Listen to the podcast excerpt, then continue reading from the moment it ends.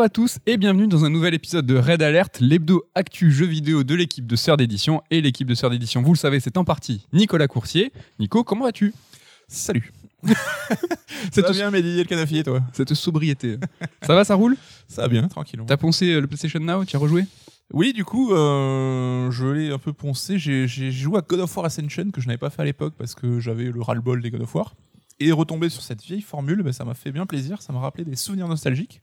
Et du coup, je suis en train de me le refaire, de me le faire, du coup. euh, Ouais, parce que la semaine dernière, on parlait des plateformes pour jouer facilement, euh, pas cher et rapide.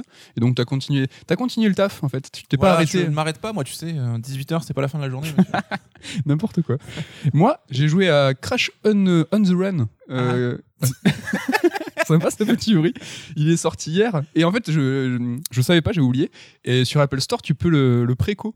Et donc, euh, j'ai reçu un mail en disant Hey, Crash, il est sorti. euh, c'est gratos, non? c'est gratos, mais euh, du coup, je m'étais mis une petite relance. Donc, c'est la version euh, déclinaison mobile de Crash Bandicoot? Ouais, c'est ça du dernier. Et il est, bon, j'ai fait trois niveaux, mais il est super beau, très cool, très C'est sympa. un runner, j'imagine. C'est exactement ça, c'est un runner. Il est très sympa. Mais bon, c'est l'heure du Red Alert. Et au sommaire de cette émission, nous allons parler de la Game Boy Advance. On va faire un petit point sur FF7 Remake. Bien sûr, il y aura l'interlude top 3 que vous attendez tous. Mais avant, retour sur, retour sur les émissions précédentes. Qu'est-ce qui s'est passé depuis La semaine dernière, on parlait peut-être d'une année euh, 2021 comme une année sacrifiée, une année, Année blanche. année blanche. Et euh, eh ben, il s'avère que ça continue, les, les reports. Oui, je pense qu'il va falloir qu'on revienne aux jeux de société, aux osselets et compagnie, parce qu'en jeu vidéo, ça va être un petit peu compliqué. Bah, notamment, oui, on a eu euh, Gotham Knights, donc euh, le Batman Arkham, un peu euh, quatrième épisode en quelque sorte. Sans Batman. Sans Batman. Bah, retardé à 2022, hein, donc euh, c'est le, le- c'est la suite d'une longue série qui n'est pas terminée a priori. Donc, euh, Ça continue, ça continue. Donc euh, l'année sacrifiée 2021. Euh, retour sur euh, donc l'émission où on parlait voilà des jeux à faire rapides et pas chers. Sur tes conseils, tu nous tu, tu avais conseillé aux auditeurs The Gardens Between euh, et je me suis attelé. J'ai suivi ton je conseil. te remercie. Petit jeu Game Pass à faire en 2-3 heures et franchement c'est mortel. C'est très très euh, c'est rigolo parce qu'en fait ça ça, ça colle avec le- la thématique de la semaine dernière du jeu maquette de Annapurna et en fait ce jeu est en fait euh, réussi dans tous les domaines euh, où maquette en fait déçoit ou en tout cas euh, est- tombé, a chu. Ouais. Et euh, c'est vraiment incroyable parce que le gameplay, les énigmes font corps avec le scénario, avec la thématique. Tout se répond logiquement. C'est très très poétique aussi et pas poétique dans le sens un peu snob de, des jeux Annapurna, je trouve, qui vont euh, pas, être très, très figuratifs, euh, très, très enlevés, en te disant, mais regardez comme c'est euh, comme c'est sous-entendu. Là, non, c'est une situation très simple, tu en as parlé, hein, c'est euh, une amourette de jeunesse en- entre deux voisins. Et qui se retrouvent justement dans ce, dans ce jardin qui est entre les deux maisons et en- dans leur cabane, où en fait ils font plein d'activités de, de gamins, de jeunes, ils jouent à la console, ils Mm. font des cabanes, ils s'éclatent. Et en fait voilà, c'est tout simple, mais c'est super poétique et super touchant. Si vous, comme euh, tout le monde, finalement, vous avez passé un peu votre enfance à zoner les après-midi, mercredi après-midi et tout, parce que voilà, il n'y a pas grand chose à faire quand t'es petit, bah, ça vous parlera forcément. Donc, euh, Ouais, vraiment. je pense qu'il va chercher un petit truc chez chacun d'entre nous et c'est super cool. Et même, enfin, les énigmes en elles-mêmes euh, sont super bien pensées. Tu, tu l'as expliqué la semaine dernière, on joue euh, essentiellement en fait sur le temps. On contrôle pas les personnages. En fait, on va contrôler si on va dans le passé ou on va dans le futur. On fait continuer la ligne de temps. Et en fait, petit à petit, elle se renouvelle néanmoins. Ouais. Sans vous spoiler, ça parle de perspective. Ça, il y a, il y a le. C'est fort parce qu'il n'y a pas trop d'interaction. hein, donc, euh, chacun des persos aura un ou deux types d'interactions Voilà. dédiés, mais ils arrivent à chaque fois à renouveler la, les énigmes, à renouveler l'expérience malgré tout. et- avec une, euh, une courbe de difficulté qui est vraiment parfaite, euh, où, où parfois en fait on va un petit peu bloquer.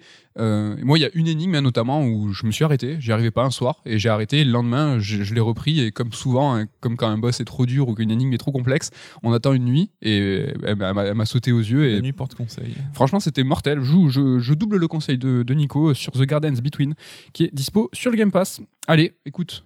Feu, c'est c'est à toi là, je te donne le C'est mic. à moi parce C'est que j'allais dire, on n'a pas décidé qui commençait cette fois. alors Bah, je crois que j'ai commencé la semaine dernière, donc Ah, je te laisse. La règle puis, de l'alternance comme en politique. est-ce que tu ne serais pas un peu plus dans l'actu que moi Je ne sais pas?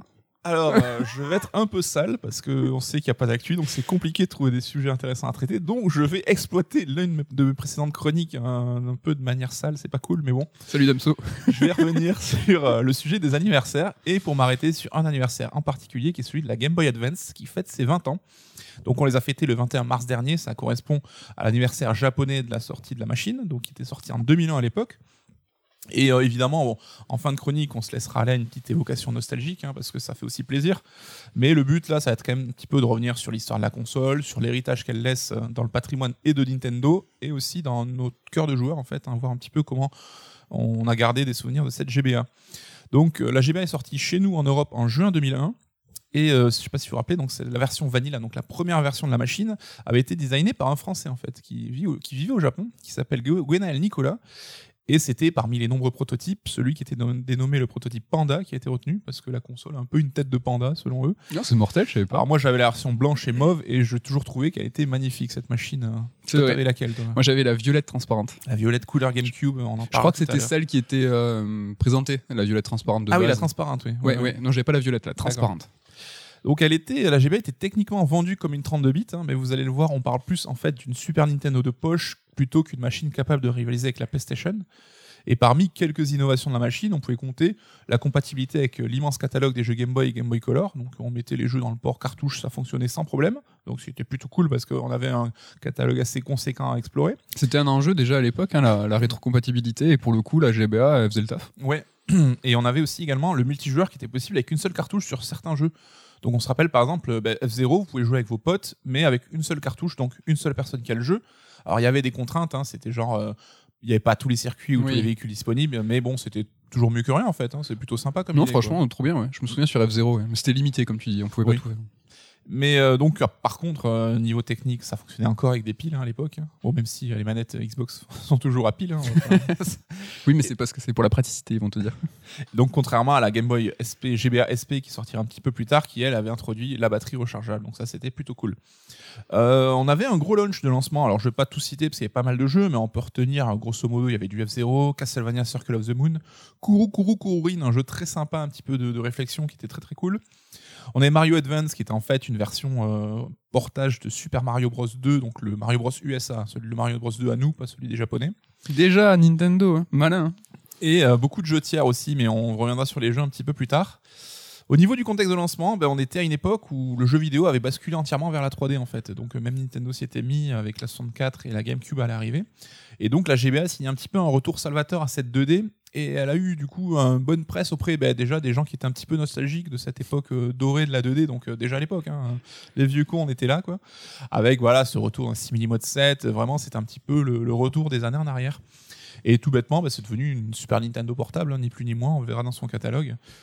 La GBA aussi servait un petit peu de cheval de Troie de Nintendo pour faire connaître un petit peu et vendre sa GameCube, parce que c'était l'époque où justement Nintendo commençait à avoir un petit peu de mal avec euh, ses consoles de salon. Mhm. Donc les portables, ça continue à vendre et à cartonner, mais les consoles de salon, c'était plus compliqué. Et du coup, ils ont créé cette sorte de connectivité entre la GBA et la GameCube. Donc on le disait aussi avec des couleurs identiques, des coloris Oui. identiques. Pour euh, voilà, l'idée qu'ils disaient au Japon, c'était que si t'as la Game Boy Advance, t'as déjà un petit bout de la GameCube, donc euh, autant passer euh, à, l'étape suivante.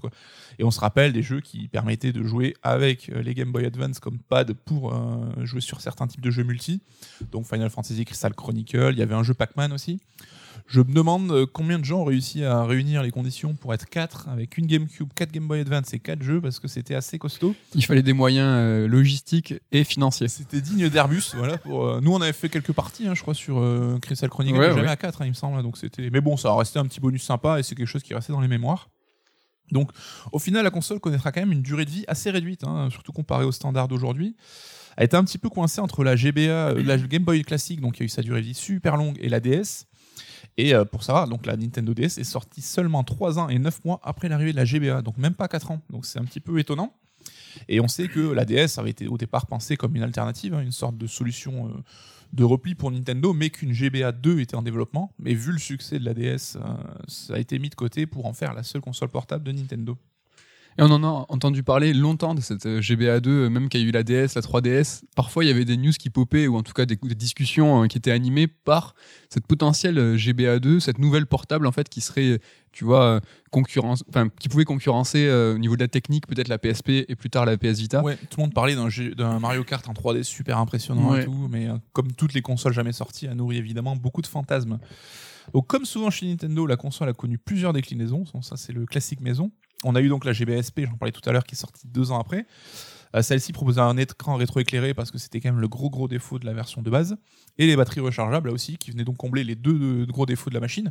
Donc c'était un sort de clapet, hein, vous devez vous en rappeler. Donc euh, ça permettait de la déplacer de façon plutôt safe, euh, ça la protégeait. Parce que c'était pas la meilleure console portable dans le sens où vraiment tu pouvais la transporter où tu voulais, elle risquait rien. Elle- C'était pas la plus ergonomique de tes consoles. Néanmoins, c'est vrai qu'en main, elle était euh, est très anguleuse. hein, Je ça, sais qu'elle a marqué beaucoup de gens cette GBASP. Et, moi, je la trouve trop belle déjà. ouais, elle a, elle a lié design et praticité. Je ultra dirais. pratique. Et ouais, je pense que praticité et enfin le fait qu'elle réalise son office parfaitement, c'est-à-dire d'être euh, transportable, je pense que c'est l'une des meilleures consoles portables. C'est beau. Et à l'opposé, du coup, la GBA Micro qui elle est sortie euh, en 2005, donc c'était vraiment en toute fin de vie de la machine. Et c'était une version euh, vraiment compacte, donc avec un écran très très petit. Et elle perdait la compatibilité avec euh, le catalogue Game Boy en fait. Donc c'était un petit, euh, une petite console bonus. Moi je sais que c'est la seule Game Boy que je n'ai pas possédée. Moi non plus, je l'ai pas eu, mais c'était plus une performance technique. J'ai l'impression que comme un dé- comme si Nintendo avait réalisé, tu vois, euh, une perf quoi, en disant je- on a fait tenir une Game Boy dans un truc si petit, un peu comme la la- Game Gear Micro aujourd'hui. Voilà, Game Gear Micro. Aujourd'hui, la Game Gear Micro aujourd'hui semble complètement, tu vois, anachronique et inutile et, et inutilisable de fait. Alors qu'à l'époque, euh, c'était pas le plus pratique à jouer la Game Boy Micro. hein. Mm. Même, tu vois, il y a les, les RPG, tout ça, fallait quand même se, se le fader dessus. Mais euh, j'ai en souvenir une performance technique en tout cas. Elle était très élégante et puis on n'était pas encore habitué à voir nos smartphones ou à voir euh, ben, justement les consoles Sony qui avaient des, des écrans gigantesques donc ça choquait moins je pense que mais on y revient aujourd'hui je pense que ça nous ferait un petit peu bizarre Grave. il y avait de nombreux accessoires aussi comme d'hab mais j'en ai retenu un l'accessoire le e-reader je sais pas si tu te rappelles ça se connectait sur le port cartouche et on pouvait scanner des cartes et notamment des cartes Pokémon sur la machine Oh non, je m'en souviens, souviens pas du tout. donc ça fait partie des, des- des expérimentations qu'on a connues. Au global, on se retrouve avec une machine qui s'est vendue à plus de 81,5 millions d'exemplaires. Donc euh, à remettre en perspective, hein, la Switch sur 4 Voilà. ans d'existence, c'est 80 millions. Donc là, alors certes, la console n'a pas arrêté de se vendre, euh, parce qu'elle a fait moins de 4 ans de durée de vie, mais elle n'a pas arrêté de se vendre à ce moment-là. Elle a quand même une carrière qui a duré un petit peu plus longtemps, mais 80 millions, ça reste une grosse, grosse performance. hein, donc faut pas négliger le succès qu'a eu cette GBA. Non, c'est énorme. Et 4 ans de GBA, c'est 4 ans avec toutes les itérations de la console? Ouais. Ou c'est 4 ans que. C'est moins de 4 ans. Moins de 4 ans? Ouais. De la game. GBA Micro, c'est sorti en 2005. Donc euh, là, c'était 4 ans, mais c'était vraiment. On était déjà tous passés à autre chose. hein. Ok, ça c'est ouf. Le fait qu'en si peu de temps, il y a eu tant de déclinaisons, c'est comme si aujourd'hui on avait quatre déclinaisons de la Switch. Ouais. C'est un truc de ouf. Et Bah ouais, ouais, j'ai pas, j'ai pas en souvenir qu'on se soit ému, euh, ou en tout cas, euh, Mais non, mais même la DS Lite est arrivée très très vite après la première DS aussi. hein. Donc euh, on sait que sur les portables, Nintendo était vraiment coutumier là-dessus. Et, ah ouais, ouais. Putain, franchement, ça va mettre en perspective, c'est ouf. Et évidemment, en termes de jeu, euh, celui qui cartonne au sommet, c'est le règne évidemment de Pokémon Ruby et Saphir, donc la génération 3, avec plus de 16 millions de copies écoulées là-dessus. Donc encore une fois, Pokémon fait du- un carton partout où il passe. Ils étaient moins mignons.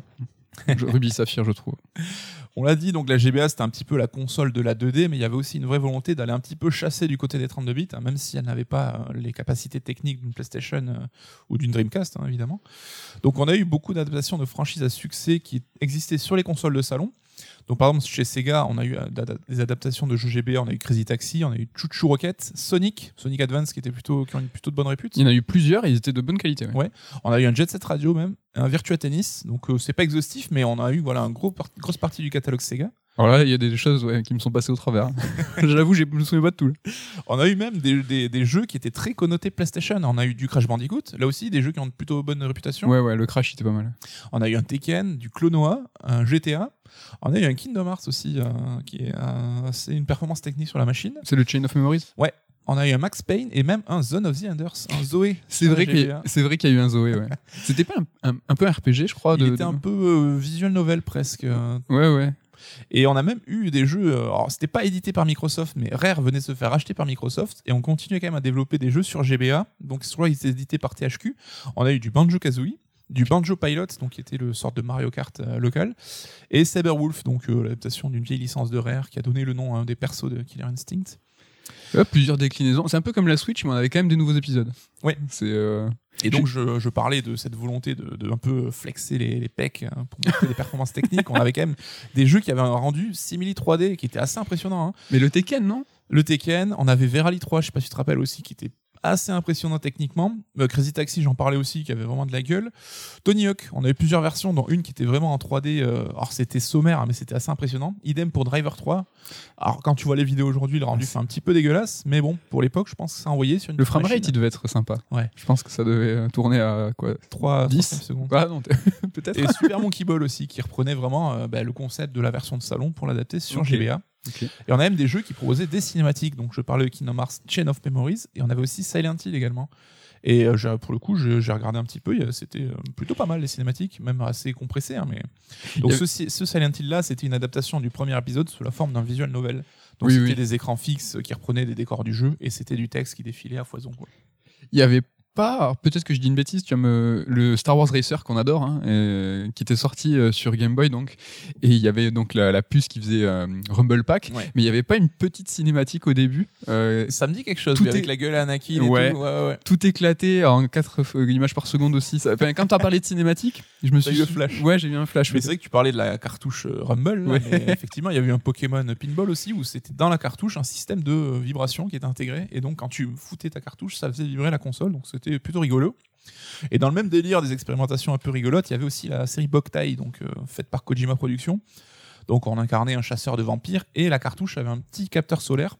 Et donc, il fallait aller jouer dehors de temps en temps, de- dehors, dehors, pour recharger un petit peu sa jauge d'énergie solaire. Et c'était un peu le message de Kojima de bon, c'est bien les jeux vidéo, mais il faut aussi des fois sortir un petit peu à l'air libre. Et donc, c'était plutôt rigolo. C'était moins contraignant le second. Déjà, il avait abandonné. euh, Ah cette- Ouais, je, je crois qu'il avait, il avait zappé euh, cette idée. Euh, et sur le premier, moi, j'ai un très très bon souvenir de ce jeu, qui avait un petit peu des tendances à faire. Il y avait, il y avait, il y a quelques aspects RPG très très sympas. Mais en fait, moi, j'en ai un souvenir quand je pense au titre, j'ai chaud parce que vraiment, je me, sou- je me souviens. C'était en, c'était en plein, en plein, en plein été et je me souviens en fait dans ma chambre d'aller vraiment au rayon solaire en plein cagnard pour justement recharger parce que t'avais t'avais pas le choix tu pouvais tu pouvais jouer et recharger euh, donc les batteries de ton pistolet du héros avec de le- la lumière euh, artificielle synthétique. Mais il savait il le, il le captait. Et donc euh, te- ton gun était moins puissant de mémoire. Et en fait si t'avais si t'allais vraiment au soleil et ben je, bien s'il faut, je sais pas si c'est vrai, mais je crois que si ça allait au soleil, c'était plus, enfin, c'était allé plus vite, c'était plus fort. Mais il y avait tout un délire, je crois aussi, avec une horloge interne. Et la nuit, les vampires étaient plus euh, forts. Donc, euh, ça, ça impliquait une, une façon de jouer assez différente. Donc c'était contraignant, c'était encore plus dur la nuit. Ouais, et d'ailleurs, je crois que sur le capteur solaire, sur la première GBA, il était fait de manière à être euh, utilisé de manière optimale, mais sur la GBSP, du coup, c'était plus contraignant. C'est ça, il était dessous. le mauvais sens, quoi. en Ouais. fait, ouais, donc, euh, ah, quelques souvenirs Il était bien, à la bien. Donc, on se retrouve finalement avec euh, une GBA qui abritait un peu toutes les franchises de l'époque, hein, et donc pas uniquement celles de Nintendo, mais de Sony, de Sega, donc Dreamcast, de Microsoft avec la Xbox. Donc, c'était un petit peu euh, le meilleur de, de tous les mondes finalement. Alors, une époque où pourtant on pensait que c'était un petit peu impossible de réunir tous ces acteurs-là. Donc, euh, une ludothèque plutôt costaud. Moi, je me souviens de Onimusha Tactics et j'avais adoré. Donc, euh, t'es en expérimentation chelou d'un tiers, donc c'était Capcom. Euh, c'était assez rigolo de, de- trouver. Enfin, la GBA était aussi, tu vois, un terreau d'accueil pour euh, tous ces titres bizarres. Ouais, quoi. et toutes les grosses licences avaient leur déclinaison, donc soit plus ou moins fidèles aussi, ça pouvait être un peu des genres euh, un peu différents. Quoi. Donc au niveau ludothèque, on avait évidemment les Mario, les Zelda, les Mario Kart comme d'habitude, mais on a quand même quelques licences de Nintendo qui sont nées avec la GBA. Donc on peut citer Mario et Luigi, hein, la série de RPG avec les deux frangins. Je sais quand tu l'avais offert pour ton anif à l'époque. Ouais, c'est vrai. Et le premier, je pense qu'il reste dans les mémoires comme le meilleur de la série. hein. Il est excellent. ouais. Et une série qui, a- qui continue encore. euh, Ouais, ouais, ouais. On avait aussi les Mario versus Donkey Kong, qui étaient des sortes de jeux de stratégie euh, qui reprenaient un peu le délire du Donkey Kong original en arcade et tournaient un peu à manière euh, puzzle game. J'y ai jamais joué, mais, de loin, j'ai jamais rien compris. Pareil. Je, je, je pourrais pas te. Aujourd'hui, je joue un peu obscur avec un délire un peu Lemmings où t'as des petites euh, figurines qui te suivent, etc. je, Bon. sais, je sais pas. La GBA, c'est aussi la terre qui a vu la naissance de WarioWare, donc la série un peu déjantée de mini-jeux de Nintendo. Et pour le coup, après, chaque épisode s'adaptera aux capacités de la machine avec le WarioWare DS qui mettait en avant le tactile. euh, sur Wii, on avait la reconnaissance de mouvement. Ah, c'est ouf. Moi, je l'associe vachement à la DS, le WarioWare. Bah, que- Pareil, j'étais surpris de voir que c'est sur GBA que c'était né. Idem pour Ism Paradise. Alors, je sais pas si vous connaissez ces jeux, mais si c'est pas le cas, il faut les faire. C'est vraiment cool. C'est des jeux de rythme. C'est un peu des WarioWare à la sauce musicale, hein, finalement. Et Ouais. c'est super chouette. On a aussi Phoenix Wright, mais euh, le premier sur GBA était sorti qu'au Japon. D'accord. Nous, on a vu la série arriver sur DS, donc euh, c'est un petit peu différent pour nous. Et on a surtout bah, la naissance de Golden Sun, donc deux épisodes qui sont parus sur GBA. Et j'ai l'impression dans l'inconscient collectif, c'est vraiment la franchise qui est associée à la machine aujourd'hui. euh, Ouais, c'est peut-être l'une des seules euh, franchises euh, qui est née, qui est restée, et en fait qui a pas traversé les années, donc euh, qui a un peu ce côté culte Ouais, on a vu un épisode sur DS quand même, mais ce qui avait fait moins de bruit hein, quand même. Non, parce qu'il était, euh, il était fait dans le même moule, quoi. Mm. Donc, euh, On a eu également des retours marquants sur la GBA avec Mother 3, donc, euh, qui avait euh, exhumé un petit peu la version annulée sur Nintendo 64 qu'on a tous atten- attendu pendant des années. Et euh, Nintendo a même proposé une compile Mother 1 et 2 en amont pour euh, préparer un petit peu la série. Donc la GBA, c'est la console pour jouer à Mother si vous êtes fan ou si vous êtes curieux. Et on a également Fire Emblem qui était une série très très connue au Japon, mais c'est sur GBA que pour la première fois la série est sortie des frontières nippones et que les Occidentaux et les Européens ont pu découvrir cette saga. Le délire, euh, le culte autour Fire Emblem est quand même arrivé un peu plus tard, il me semble. hein. c'est surtout les, alors, de mémoire, hein, c'est surtout l'épisode GameCube, je pense, qui a, qui a fait exploser le truc en France. euh. Avec la présence des persos dans Smash aussi, dans Smash Bros, qui a Oui. contribué à la popularité. Bien sûr. Et donc, on a eu aussi le retour en force de certains genres de jeux. Donc, on parlait de, de Fire Emblem. Donc, le Tactics a été euh, largement représenté sur GBA, avec donc FF, FF Tactics Advance également, et les Advance Wars, qui étaient vraiment cool. Ouais, carrément. Et aussi également les Metroidvania, donc euh, avec euh, moult, moult Castlevania, je pense qu'on en parlera tout à l'heure. Ah oui. La GBA, c'est également la console qui a marqué la réconciliation entre Nintendo et Square, donc euh, qui était euh, devenu Square Enix à l'époque, après des années de brouille. hein, donc on va pas vous refaire l'histoire, vous êtes au courant maintenant. Et ce qui fait que bah, la console a accueilli pas mal de titres Square. Donc on citait FF Tactics Advance, il y a également eu Kingdom Hearts Chain of Memories, Mhm. mais également les FF. Donc on a eu une compile FF 1 et 2. Et euh, on a eu trois épisodes FF 4, 5 et 6 qui sont sortis en mode FF Advance, chacun euh, indépendamment. Alors si vous en rappelez, hein, FF6 était sorti en Europe assez tardivement, donc en juin 2007, donc deux ans après la sortie de la DS, donc on était déjà largement passé à autre chose, et en quantité très limitée. Donc pour la France, il n'y avait que 5000 exemplaires de FF6. Donc je pense qu'il doit valoir cher, là je pense qu'il y en a dans notre étagère. juste On l'a, on, on l'a tous les deux, et en français. Si Et je en dis- français, si ouais. je dis pas de bêtises. Et euh, ouais, je pense qu'il cote assez, euh, assez fort. Sévèrement. Ouais. Euh, la GBA, c'est également où Nintendo commence à lorgner un petit peu vers le rétro et vers son patrimoine. Donc, on a un petit peu un début de phénomène de l'exploitation rétro de Nintendo et qui va même commencer à s'auto-référencer.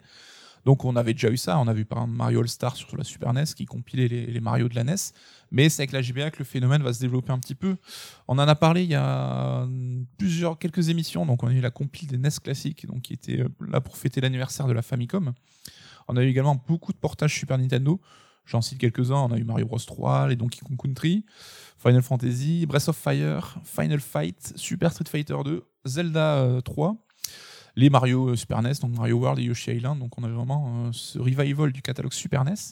Et on a même eu des, des remakes un petit, peu, un petit peu de licences de l'époque. On a eu le Metroid Zero Mission, qui était un remake du tout premier Metroid. Ouais. Sword of Mana également, un remake du premier euh, sur- euh, Seiken qui était sorti sur Game Boy à l'époque. Et également Pokémon Vert Feuille et Rouge Feu qui était le premier remake d'un Pokémon. Donc euh, sur GBA, on avait un remake de la première génération qui était sorti sur Game Boy. Donc c'est là où ça a commencé un petit peu. C'est ça. Et ça continue aujourd'hui avec cette alternance entre nouvel épisode et remake. Euh, Donc c'est là, c'est né sur GBA. Et on a également euh, le cas du, du Mario Kart GBA où à la fin du jeu on débloquait le contenu des circuits du premier Mario Kart. Donc euh, c'est quelque chose qui deviendra une tradition en fait après où dans chaque nouveau Mario Kart tu auras une partie des circuits rétro qui reprendront les circuits des vieux épisodes. Donc on se rend compte que bah, les joueurs que nous étions qui avons démarré sur la NES, on avait un petit peu vieilli et Nintendo s'est dit il y a moyen de leur piquer un peu plus de pognon en, en jouant justement sur leur patrimoine et sur leur perso fétiche. Ce qu'ils ont continué à faire aujourd'hui de manière encore bien plus développée. Nintendo malin. Nintendo, malin, comme toujours. Au final, quand on fait un petit peu le bilan, je vois cette console comme une sorte d'entre-deux. Tu vois, une console qui a un petit peu le cul entre deux chaises. Je me demande si elle a vraiment une identité marquée. Parce que euh, est un petit peu entre deux eaux. Donc, à chaque fois, du niveau par exemple, technologique, on est entre 2D et 3D. On est euh, entre l'old school et les jeux un petit peu plus modernes avec euh, certaines expérimentations dont on a parlé. On est également à cheval entre un petit peu l'ancien Nintendo, celui de la NES, la Super NES, la Nintendo 64, qui est un peu le Nintendo de notre enfance, et également le Nintendo qui s'apprêtait à arriver avec la DS et la Wii, tu vois, beaucoup plus grand public, beaucoup plus ouvert. Donc euh, là aussi un petit peu entre deux eaux.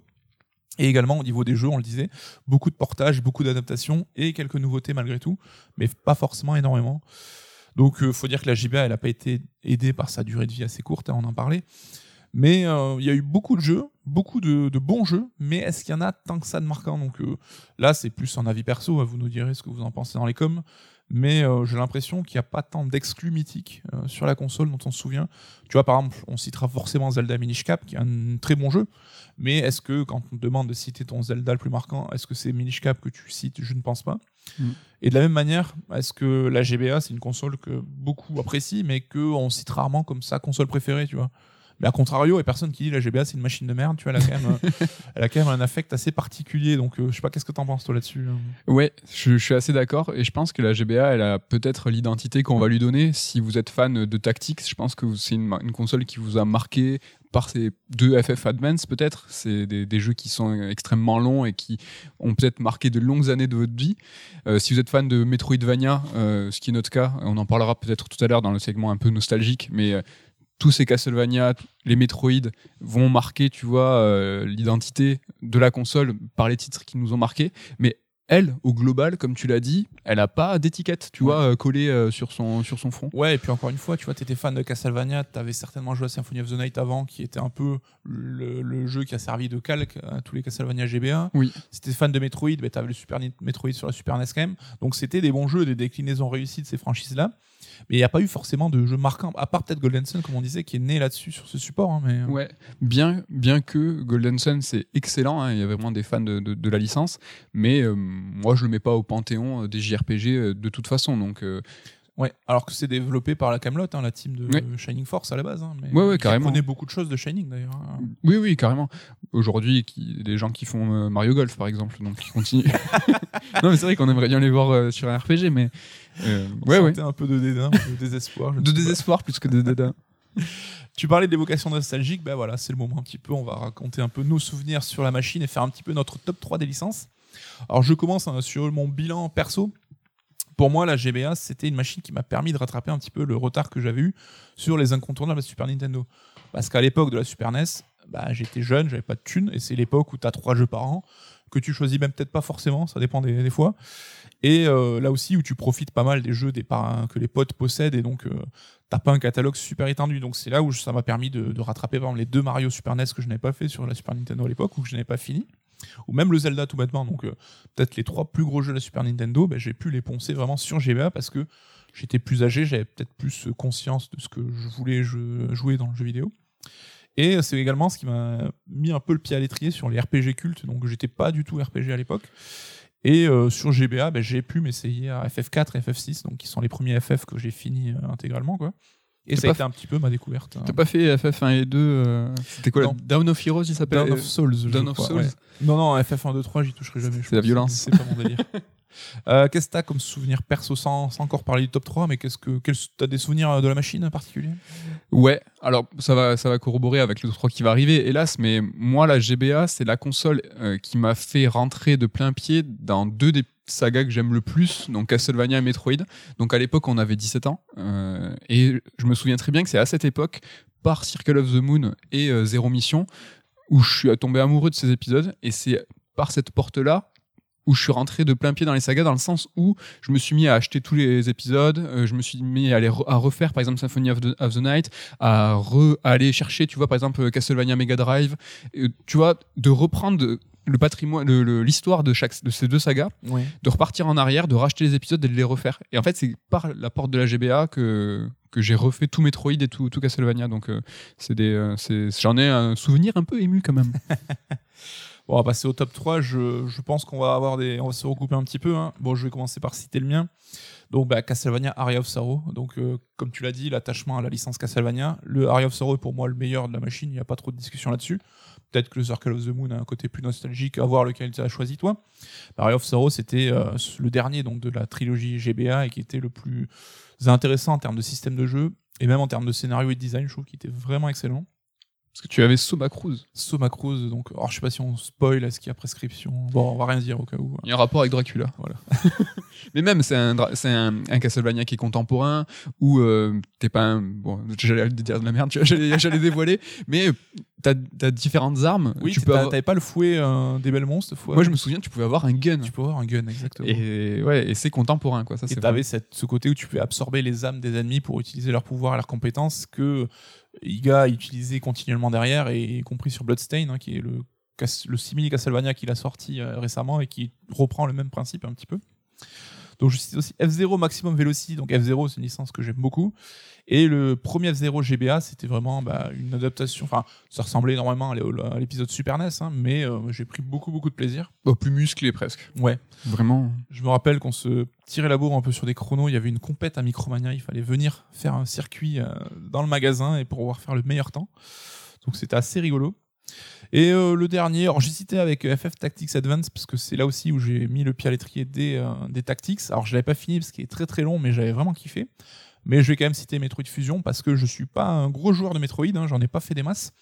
Mais lui, je l'avais trouvé très coloré, il avait un côté très scénarisé et qui le rendait euh, super fun et euh, super euh, addictif en fait. Et euh, j'en garde un très très bon souvenir aussi. Ouais, pareil, carrément. Voilà, bah écoute, ton top 3 si tu veux. Bah, là, euh, sans surprise, hein, c'est le, quasiment le même que, que le tien. C'est-à-dire que moi, c'est, euh, je citais Castlevania Circle of the Moon et pas Aria of Sorrow. Même si je suis d'accord avec toi, je pense qu'il est meilleur dans les faits. Mais Circle of the Moon, euh, c'est le, c'est le Castle, moi, que je garde en Jeu mémoire. de launch, hein, on le rappelle. hein. Comment? Jeu de launch. Ouais, bah, F0 aussi, hein, donc euh, launch de ouf. Gros launch. Mais euh, ouais, Circle of the Moon, il avait un principe de carte de tarot. En fait, il y avait 10 cartes euh, qui, étaient liées à des monstres et 10 cartes euh, qui étaient liées plus ou moins à des déités.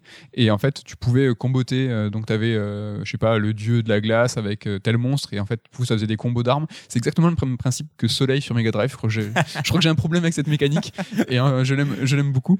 Et, donc, du coup, ouais, c'est ça. C'est que sur Circle of the Moon, je le kiffe. Et c'est, celui-là, c'est par ce jeu que j'ai, j'ai ado- re-adoré Castlevania. J'ai refait tous les titres. Il était pas évident sur la première GBA avec son écran pas éclairé parce qu'il un peu sombre de mémoire. Ouais. Et euh, j'avoue que je m'y suis perdu quelques, quelques heures là-dedans. Et il représente euh, le premier jeu d'une trilogie euh, qui est culte pour Castlevania avec euh, ouais, Iga, Kojima, tout ça. Enfin, c'était vraiment, vraiment excellent. La, la quoi. belle époque.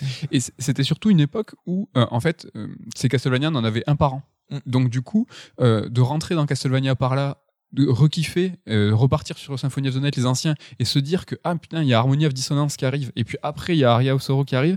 En 4 ans, on a eu trois Castle, tu vois, c'était vraiment hyper dense, hyper riche, et on a, tu ça vois, fait science-fiction aujourd'hui parce que ça fait des années qu'on n'a pas eu de Castlevania, mais ça manque quoi. Mais la licence Castlevania, du coup, elle était vraiment omniprésente sur la vie de la GBA. Et euh, du coup, c'est sur que- la DS derrière euh, qui a continué également. hein. Ouais, mais tu vois, la suite de Aria of Sorrow, euh, qui était Down of Sorrow, euh, qui était très cool aussi.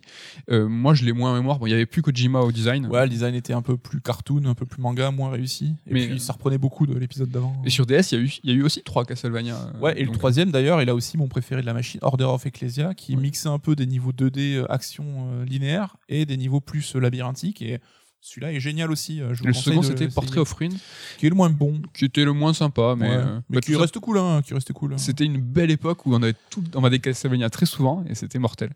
Euh, top, euh, après continuer le top 3, bah, c'est comme toi, F0. J'ai un- Donc je suis pas un ultra fan de, de F0, je les ai tous faits, mais c'est pas, genre, c'est pas dans le panthéon quoi. Mais celui-là, on l'a poncé de chez poncé, on s'est vraiment éclaté dessus à se défier et tout. C'était vraiment un, un super souvenir et c'est mon préféré de la saga, au-delà même de- du GameCube. Donc c'est pour Ah te, ouais, c'est pour te dire. Euh, Il y a une suite qui est sortie après, euh, qui était Ouais. un peu plus scénarisée. euh, Ouais, adapté d'un dessin animé en fait, qui passait au Japon. c'est ça, et qui était très sympa aussi. Mais bizarrement, même s'il est meilleur, comme Circle of the Moon, je garde en mémoire le premier, le premier F0. Je comprends, je comprends. Et, euh, et dernier, Metroid, euh, comme toi. C'est vrai que j'aurais pu citer Golden Sun, parce que je suis très JRPG, mais euh, voilà, Golden Sun, ça fait pas partie de, de, de mes JRPG favoris. Les Tactic Advance, j'avais un peu moins apprécié le fait qu'ils étaient extrêmement longs, qu'ils étaient un peu enfantins. C'est vrai que ça allait un petit Ouais. peu plus loin, mais Ils sont adaptés un peu au public Nintendo, mais comparé au premier FF Tactics sur PlayStation qui était très mature, adulte dans ses thématiques, là on a on, jouait- on incarnait des gamins, c'était dans un contexte. Alors il y avait des thématiques sérieuses, hein, mais c'était un contexte beaucoup plus léger malgré tout. Quoi. Il y a eu un portage sur GBA, c'était Shining Force premier du nom, qui est un de mes jeux préférés et qui était revenu sur GBA, ça c'était trop trop trop bien. Euh, mais bon, Metroid, euh, comme toi, je, je le le fusion du coup, ou le zéro mission? Le Zéro Mission. Ouais. Donc voilà. le je- premier adaptation du premier Metroid. Très un mec euh, aux sources. non mais c'est que cette euh, époque correspond à ça et tu vois c'est comme Castlevania, Metroid, je me suis je suis re-rentré par là parce que le NES laisse tomber euh, j'avais fait le Super Nintendo gamin sans Mhm. comprendre ce que je faisais, Super Metroid et là de refaire le Zéro Mission en te disant bah c'est bon, c'est un remake du premier t'es de, de plein pied dans la saga. Hop, j'ai refait le, Super Metroid après en comprenant à quoi je jouais, et etc., etc. Je suis devenu vraiment fan de la saga en attendant après les Prime, et ainsi de suite. Et Ouais, c'est ouais, comme ça que je suis rentré vraiment fan de, de Metroid. Quoi. Comme on disait, hein, ça correspond à une- un âge aussi qu'on avait où c'est là où tu te construis tes goûts en fait. Euh, où les premières consoles qu'on avait, on subissait plus les jeux quelque part. Oui. On les faisait sans trop comprendre, hein, tu l'as dit. Oui, oui. Et là, c'est là GBA où on commençait à construire nos goûts, à faire les choix de jeux qu'on achetait parce qu'on commence à avoir peut-être un peu plus d'argent aussi.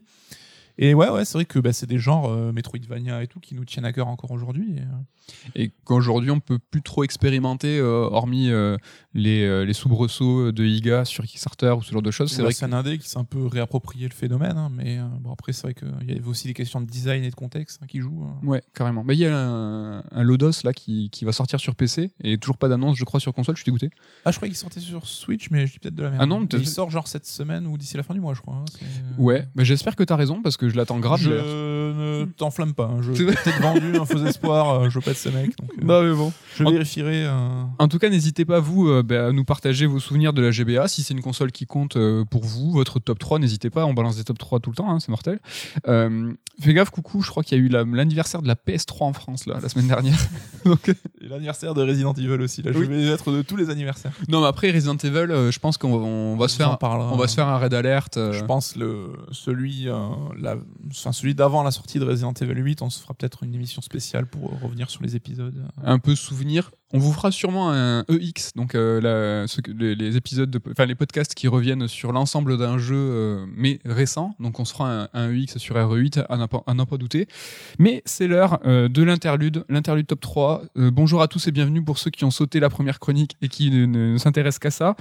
Cette semaine, on va s'intéresser au top 3 des jeux euh, qu'on a abandonné au boss de fin. C'est-à-dire que voilà, vous êtes allé, euh, vous avez fait le jeu complet, vous êtes arrivé au boss de fin et là vous avez arrêté. Donc euh, je crois un que sujet intriguant, n'est-ce pas original. est-ce que tu t'en es fait ou la légende veut que tu t'en es fait une spécialisée peut-être? Alors j'ai eu une période sombre de ma vie, j'ai l'impression. je, je avec le recul, hein, mais on va dire que j'en parlais la dernière fois avec Hybrid Even, hein, la période Nintendo 64. Je ne sais pas pourquoi.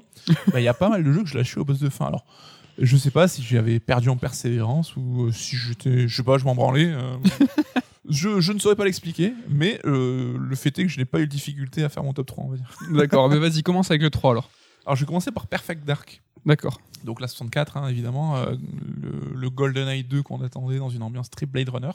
Bah pareil, boss de fin. Alors là, j'ai des souvenirs assez particuliers où je paniquais complètement quand je jouais. en fait, le boss, c'était une sorte d'extraterrestre chelou qui a convoqué des minions à lui, donc euh, qui te faisait chier. Et pendant que lui se rechargeait son bouclier Oui. à- auprès d'une sorte de statue. Et en fait, fallait péter les branches de la statue pour euh, empêcher qu'il se recharge. Mais je n'avais pas capté ça à l'époque parce que je n'étais pas très futé a priori. C'est pas lui, t'es pas attentif. Et euh, alors, vu que je paniquais et tout, ben, je comprenais rien, je prenais pas le temps d'observer et tout, et du coup, ben, j'ai laissé tomber, j'ai jamais fini le jeu. Alors, euh, si tu vois, sur le Game Pass, t'as Perfect Dark, donc euh, version retapée qui Oui. est dispo sur euh, de la compilation Rare Replay. Ouais. Et j'ai- j'y ai joué ce week-end. Et je me Non. dis, vas-y, je me refais Perfect Dark, comme ça, je tue le boss, et j'arrive en- dans l'émission et je dis, bam, j'ai corrigé le truc. Tu pensais que t'allais te faire le gentil Ouais. C'était chaud quand même. Et en fait, dès le deuxième niveau, ben, à un moment, je suis mort, et j'ai dû tout recommencer du début. Je fais, allez, vas-y, j'ai rachoué direct. donc, Ah oui j'ai fait le premier niveau. Les jeux d'époque, hein. mais ça m'a fait euh, plaisir d'y rejouer parce que il a été super bien retapé. Et euh, c'est rigolo parce que ça a vraiment ravivé des souvenirs à moi, c'est étonnant. c'est toujours aussi raide, ils ont, c'est, plus des graphismes. tu peux, as un mode de jeu, tu peux jouer avec les en double stick et tout maintenant, donc c'est euh, ce- niveau maniabilité, ils ont très très bien adapté ça. Après, bon, ça reste, tu vois, tu t'as le la visée qui est un peu aimantée par les personnages. Ouais. donc, euh, et ça, tu, c'est surtout dans le level design que tu te rends compte que c'est un jeu à l'ancienne parce que c'est très labyrinthique. Tu passes du temps à tourner un petit peu en rond, t'as moins, t'es moins guidé. Mais ça reste, je pense, très très faisable aujourd'hui, donc c'était plutôt agréable. Ok. Donc mon second toujours sur Nintendo 64. Ah, on fait pas. On Ah, fait tu pas fais pas, on- bah, je sais pas, tu veux qu'on alterne Non, vas-y, vas-y. T'es chaud. J'étais Ouais. chaud, moi. mais- Je vois que t'étais, t'étais lancé. T'es- Mis en bout. T'as la missile. alors, euh, bon, alors, je vais pas faire le mec, euh, moi euh, je tue les boss de fin, mais C'est un peu ce que tu m'as dit sur Discord, genre euh, Jean-Pierre le mec. Alors attends, j'arrive pas à trouver là parce que moi je bute tous les boss de fin. Non, mais-. Je vais regarder les boss un peu euh, cachés dans les jeux. Quand je, quand, je, quand je vais jusqu'au bout, quand je vais jusqu'au boss de fin, la plupart du temps, j'essaye de le tuer. Après, j'abandonne beaucoup de jeux au milieu ou au début quand ça me, quand Ah, ça me, assume, quand assume. ça me gave. Donc là, pour mon top 3, enfin, je tweet, les 3, il y a un twist. hein. Donc euh, je suis désolé. Bon, mon top 3 à moi, c'est Der Richter, donc de FF10. Oh, oh Je l'ai pas vu venir. N'est-ce pas? Donc c'est pas le boss de fin, mais c'est le boss pour lequel j'ai arrêté ma partie. C'est-à-dire que Darichter, c'est le boss ultime de FF10. Il faut éclater toutes les euh, chimères purga- purgatrices euh, avant, et c'est une fois que tu les as toutes éclatées que Darichter apparaît. Euh, c'est déjà ultra compliqué de d'éclater toutes les chimères. Néanmoins, euh, enfin, FF10 c'est pas mon préféré. Je m'étais surtout fait engrainer par deux potes, hein, donc euh, Creux et JB, salut à vous si vous écoutez, qui eux ont vraiment, tu vois, défoncé le sphérié. Qui, c'est simple. En fait, pour des Richter, il faut vraiment maxer la, sa partie. C'était pas trop mon cas. J'étais quand même ultra avancé parce que les chimères elles sont, elles sont ultra violentes. Mais Der Richter, il a 12 millions de points de vie. Et il tape à- Des fois, il a. il- 12 millions. Ouais, c'est vénère. Il a, un, com- c'est un combat qui est extrêmement long et il a une attaque qui s'appelle Jugement Dernier qui tape à 99 999. Donc, euh, c'est, donc là, on est en endgame, donc c'est bien plus que 9 999. Ouais. Il faut, euh, c'est, c'est bien au-delà, tu tapes très fort, tu as beaucoup de vie. Et là, lui, euh, quand il sort ça, il one-shot tout le monde. Et c'est, c'est un combat qui est long. Il, Il, a avait dû un gros endgame FF10, hein, du coup. de ouf, vraiment. Et euh, je pense qu'il m'a fait Jugement Dernier, puis j'ai fait c'est le dernier. Ça y est, on arrête. Donc, Der- dernier du jeu. donc j'ai arrêté frisbee. j'ai arrêté à Richter, ce boss-là qui m'a fait stopper ma partie que je n'ai jamais repris depuis. à toi pour ton top 2. Voilà, alors euh, Castlevania 64. Non mais j'adore ce jeu. On parlait de notre amour pour les Castlevania, mais les épisodes 64 qui étaient en 3D euh, ont moins plu. Alors tous les deux, on est quand même euh, des clients. Oui mais attends, Même si, avec le recul, c'était claqué niveau maniabilité. mais en fait tout à l'heure je dis ouais sur GBA on- c'est ça qui a lancé notre amour pour Castlevania mais c'était peu c'était quand ça euh, par rapport à C'est 64 juste avant, je pense, les Donc- Castlevania 64. Donc ça, ça, ça, ça prouve à quel point ça nous a, ça nous a satellité, tu vois? Parce que les, les Castle 64, les deux, on les a, ado- enfin on les a adorés, on les a poncés. Peut-être pas jusqu'au boss de fin, mais on va en euh, parler. Il y a eu sa suite et on était comme des oufs parce que La vraie fausse suite. hein. En fait, euh, le jeu de base devait sortir avec quatre personnages jouables, Voilà. quatre scénarios, mais ils avaient tronqué euh, le dev parce qu'à l'époque aussi, les devs c'était compliqué. Donc il y avait eu que deux personnages jouables dans la première version. Voilà. Et quelques temps après, ils ont sorti la deuxième version qui ramenait les persos initialement prévus. On l'a même euh, dans les étagères aussi. Je crois que la deuxième version est super hardcore à trouver. Parce qu'elle ouais, elle a pas été distribuée à beaucoup d'exemplaires. Enfin, c'est pour vous dire à quel point on, on était déter quoi sur sur Castle quoi. Alors pour la petite anecdote, donc euh, on pouvait incarner donc soit Belmont avec son fouet et son épée, ou soit la nana qui s'appelait Carrie Fernandez, je crois, qui balançait des boules de feu. Et à un moment, tu affrontes euh, Dracula, évidemment, un boss de fin. Et euh, j'arrivais pas à le tuer parce qu'il était relou.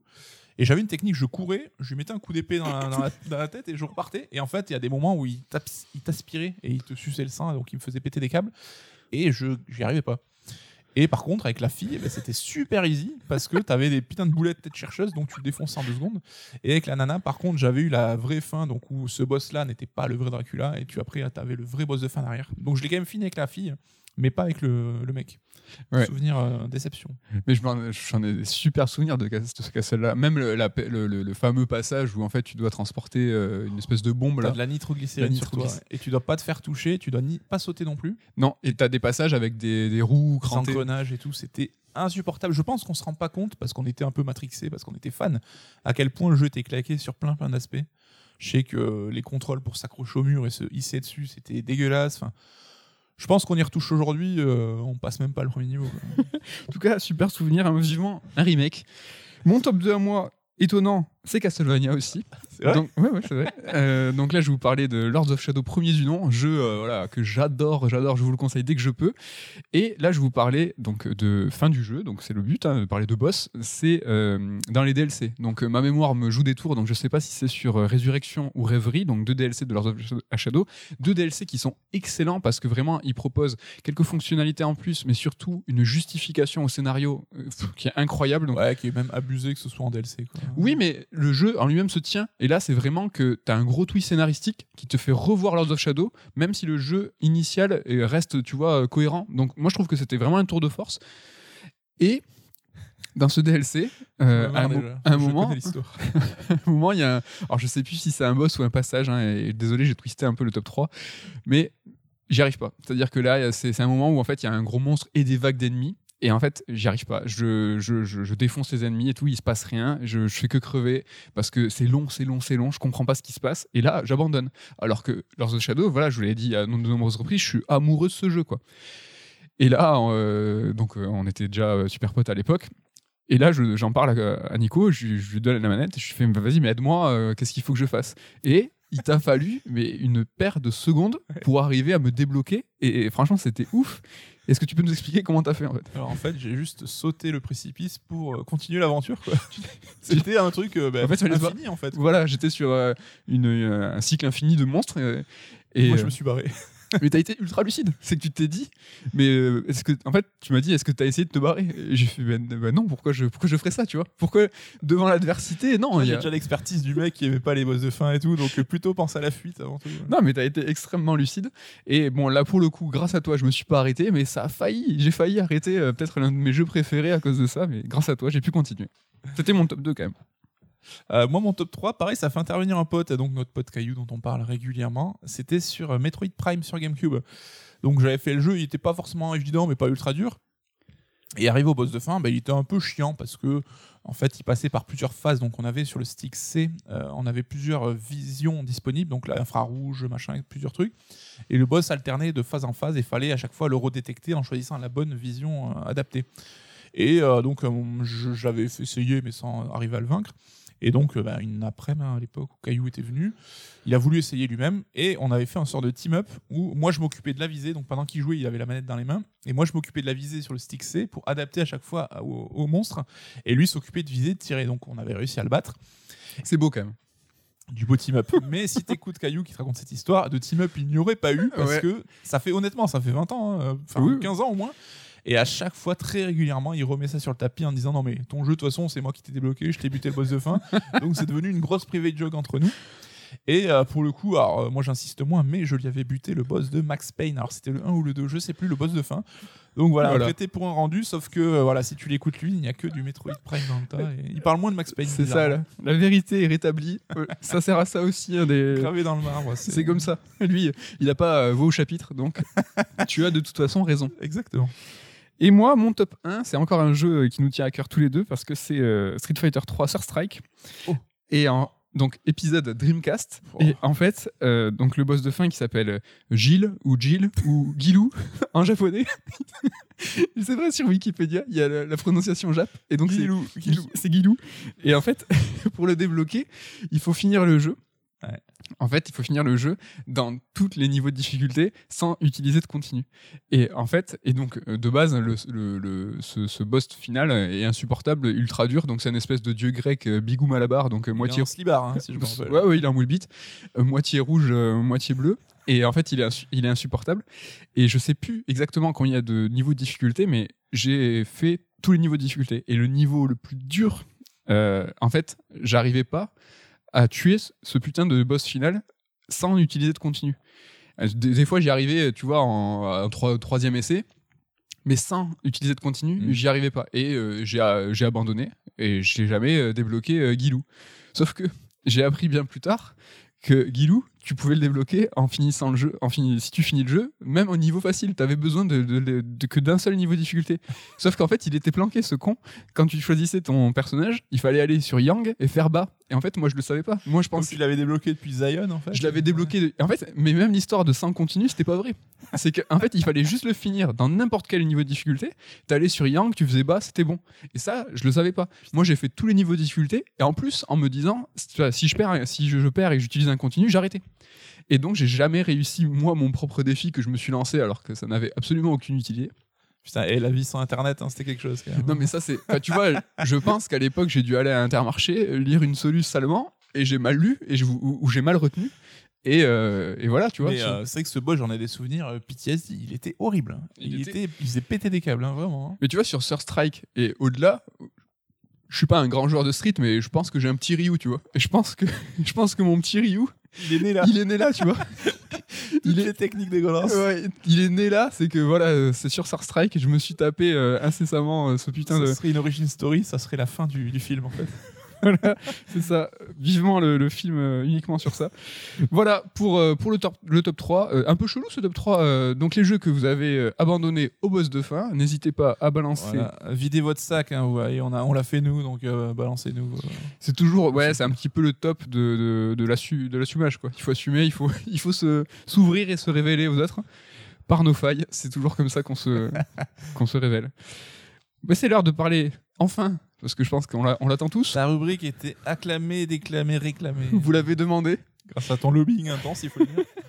Non mais j'ai attendu une actu, hein. c'était pas, j'ai pas sorti ça de, de ma poche euh, n'importe comment. C'est l'heure de faire le point sur Final Fantasy VII Remake. Donc dimanche dernier, s'est tenu l'événement Sony Play Play Play. Donc tu vois, il y a eu une, une actu, c'est Red Alert. Je te sors pas ça parce que j'en ai envie. Hein. C'est Putain, le c'est- mec. Donc dans Play Play Play, il y a eu euh, donc deux éditeurs, des éditeurs tiers qui ont été mis en avant, Square Enix et Capcom. Donc une façon pour Sony d'ancrer un peu plus fort la filiation entre la marque PlayStation et la licence Final Fantasy et Resident Evil. Et donc nous avons eu droit à deux présentations, Resident Evil Village, Village. Je, je savais pas si j'assume mon village ou si je dis village. Donc euh, j'ai fait un entre deux. Et FF7 Intergrade. Donc Intergrade, je bloque toujours sur le sous-titre rajouté. là. donc ces deux présentations qui étaient assez chiches en information hein, que tu t'as même pas suivi toi. Pour ne pas dire nul. Ah, mais euh, je me suis levé trop tard pour le Resident, mais j'ai quand même vu le, le Final Fantasy et j'ai regretté. Ouais, ouais, ouais, tu as regretté. Bon, on n'a pas su grand chose, c'était un peu éclaté, mais bon, ça me permet à moi de faire euh, ma chronique et d'être tout à fait légitime. Donc, le plus grand jeu de tous les temps ressort en plusieurs parties, ça, on était au courant. Mais ce qu'on savait pas, en fait, c'est que le projet de compilation autour de FF7, il va se poursuivre.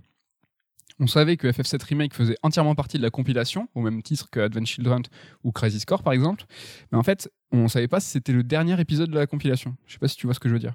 Tout à fait. Mhm. C'est très clair. Mais ça, que le fait- FF7 Remake soit le dernier épisode de la, compu- de la compilation, on aurait pu le croire aisément, tu vois. Parce que euh, quoi de mieux qu'un remake du jeu original pour clore la compilation? D'autant plus qu'avec son statut de dernier épisode fidèle au, jeu- au titre de l'époque, avant que Remake partout prenne la suite avec beaucoup plus de liberté, c'était logique. Ouais, une manière de boucler la boucle. Mais non. C'est jamais simple. Chez Mais, mais non, mais non, mais non, pas du tout. La compilation FF7, elle va reprendre encore plus d'ampleur. Et donc, euh, pour rappel, hein, la compilation de base, elle comprend jeux, longs métrages, films d'animation. Et pour en savoir plus, je vous renvoie vers Third émission 14. hein, c'est un podcast dans lequel les origines et les détails de la première compilation sont résumés euh, brillamment. Putain, euh, qui fait sa pro. de, de façon assez, assez cool, hein, je pense et j'espère. Et pour encore plus de plaisir, hein, vous avez nos livres, La légende FF7 et les mémoires de Final Fantasy VII. Deux livres euh, aussi, je pense, brillamment écrits et rédigés. Acheté. Achetez. En tout cas, voilà, si vous voulez du FF7, il y a de quoi se faire plaisir. Mais aujourd'hui, on va faire le point sur ce qu'on sait de FF7 Remake Intergrade et des nouveaux projets de la compilation.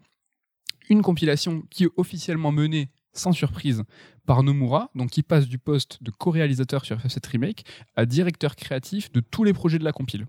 Donc ça, ça promet et ça fait un peu flipper. Aïe aïe aïe, au lieu de play play play. Ouais, on, on sait pas trop. Mais bon, on va commencer par le gros morceau, donc FF7 Remake Intergrade. Mais déjà, on s'arrête. Intergrade, ça veut dire quoi? Donc en fait, c'est tout d'abord une référence aux, ver- aux versions internationales des jeux Square. Donc qui sont des versions des jeux qui sont ressorties au Japon, mais comprenant des ajouts des versions occidentales, dont celle de FF7, qui est bien connue pour l'apport des deux armes Ruby et Emerald. Et intergrade, ça veut aussi dire en anglais entre deux ou interclasse. C'est Deep L, c'est un super traducteur. hein. Volez le dictionnaire anglais de Nomura, s'il vous plaît. Et donc, en fait, c'est une référence au fait que FF7 Intergrade, c'est une étape intermédiaire entre les premiers épisodes de Remake. C'est bon, tu l'as c'est très clair. Voilà. Donc, plus prosaïquement, hein, nous on est là pour parler vrai. Intergrade, c'est la version PS5 de FF7 Remake qui arrive le 10 juin. Donc, si vous êtes possesseur de la version physique ou numérique du jeu, la mise à jour sera gratuite. Alors qu'au Japon, elle coûte 100 yens. Donc, 100 yens, hein, c'est moins d'un euro. Mais on lâche rien. Oh les bâtards Ah, Faut lâcher ta, ta, ta no-ball, quoi. Non, mais euh, par je- principe. Je pense que c'est hyper significatif de comment en fait on est, à- on est perçu, les occidentaux, hein, américains et européens, ils ont dit mais jamais on va leur faire payer un euro. Bah, tu vois, on aurait brûlé euh, le, le monde et Internet en disant mais vous vous foutez de la gueule. Alors qu'au Japon, on leur a dit c'est 100 yens. C'est ridicule. Franchement, on est d'accord. C'est ridicule, 100 yens. C'est rien. Mais chez nous, c'est gratuit parce que je pense qu'ils ont eu peur de nous. Ouais, ouais. C'est comme quand tu fais faire tes papiers cadeaux à Noël et que tu, tu dois mettre ou pas euh, les 1 euro, c'est à toi qui décide. C'est ça. Mais bon, la mise à jour, elle sera pas gratuite si vous avez récupéré le jeu au mois de mars. Donc actuellement, on est encore en mars, ouais, sur le PlayStation Plus, qui était euh, donc le jeu était gratuit. Pour vous, la mise à jour, il faut, il faut payer. Donc cette version PS5, elle nous proposera des, des améliorations pardon, de framerate avec un mode dédié dit fluidité, donc pour atteindre les 60 FPS constants, et un mode résolution pour un, affiche- un affichage 4K. Donc ça c'est classique, hein, ce qui arrive. euh. Et surtout, on va bénéficier de meilleures textures, donc terminer le JPEG Gate du chapitre, 4, du chapitre 15 et son coucher de soleil en 72 dpi. Ça va faire plaisir à Damien, ça il était pas content du tout. Et j'ai hâte surtout qu'on qu'on puisse constater, parce qu'on l'a pas vu encore dans le trailer, le reflet, le reflet dans le miroir dans la chambre de Cloud Ouais. et la porte, la fameuse porte. La porte. euh, Donc euh, ça, on, on a hâte de voir hein, ce que ça va donner. Bon, en vrac, on va avoir droit à plein de trucs aussi. On va avoir des fonctionnalités DualSense, des temps de chargement plus courts, ça c'est cool. Alors, accrochez-vous, un mode classique normal. Donc le mode classique, c'était le mode, le mode un petit peu automatique où euh, tous les déplacements étaient gérés par la console. Mm. Et sur euh, FF7 euh, premier du nom, remake, en fait, c'était ce mode classique était uniquement le mode facile.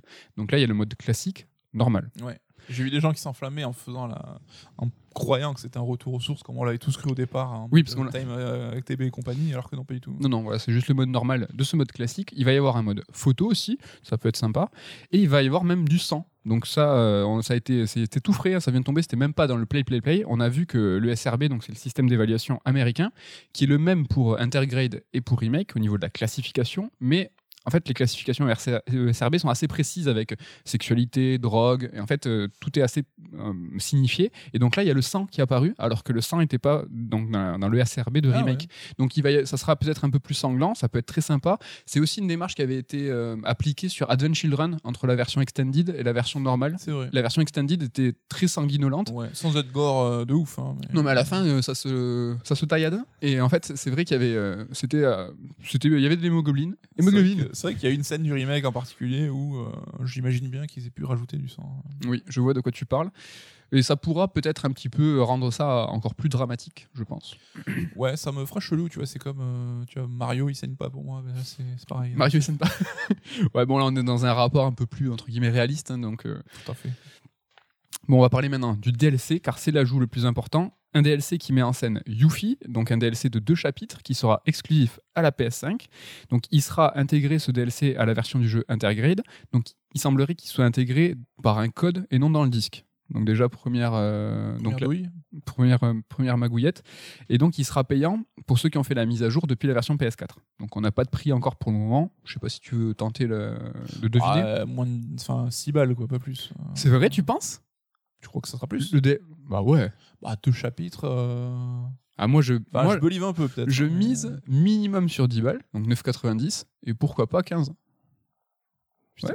Petit, sil- petit silence. euh, Non, non, mais je... c'est vrai que 6 balles, euh, les DLC à 6 balles, il y en a pas des masses. Donc euh, je m'enflamme de ouf, je pense. Mais... Mais attends, en plus, c'est PS. Enfin, tu vois, c'est un DLC exclusif PS5. Oui, non, mais c'est vrai que moi, dans ma tête, c'est quelque chose qui serait court et qui réutiliserait des décors du jeu, mais j'en sais rien. S'il faut, ce sera beaucoup plus long avec des décors inédits.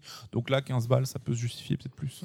Donc, on sait pas sur le, le prix de, de ce DLC, mais pour le business model, je le trouve plutôt logique et honnête. C'est-à-dire que sur, pour la mise à jour, en tout cas, tu Ouais. sais, euh, donc le framerate et tout, si tu as acheté ta version. Oui, oui. Moi, ce que je trouve pas très honnête, c'est de que le limiter le DLC à la PS5 et qu'il soit pas sur PS4.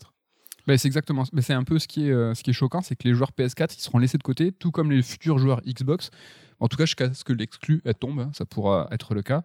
Et là, je vous renvoie vers le Red Alert numéro 17, dans lequel on revient en détail sur la puissance des exclusivités et notamment les différents moves de Square Enix avec FF7. C'est vrai que je pense qu'on en avait déjà parlé une bonne demi-heure. Donc si Tu vous, veux dire, t'avais déjà gratté pour parler d'FF7 euh, Je sais. ça, quoi. je sais pas, moi, je- qu'est-ce que c'est Toutes les occasions Non, mais- sont bonnes.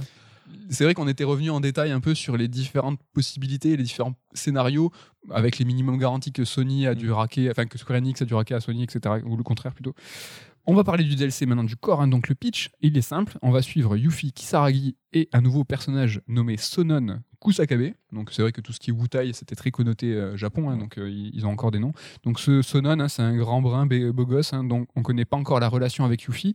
Dans le trailer, on voit qu'elle lui dit euh, T'es pas mon grand frère. Donc on sait pas trop s'il va y avoir une. On sait qu'il c'est un nouveau perso qui va arriver dans le lore. Donc est-ce qu'il va nous suivre après? On sait pas trop en fait qu'est-ce qui lie ces deux personnages. À la base, le personnage de Sonon, ça devait être un personnage euh, androgyne. Euh, mais Nomura, en fait, euh, il a décidé d'en faire un personnage plus masculin, plus viril, pour trancher avec Yuffie. Donc c'est son choix, mais on aurait, eu droit normalement à un perso un petit peu plus androgyne.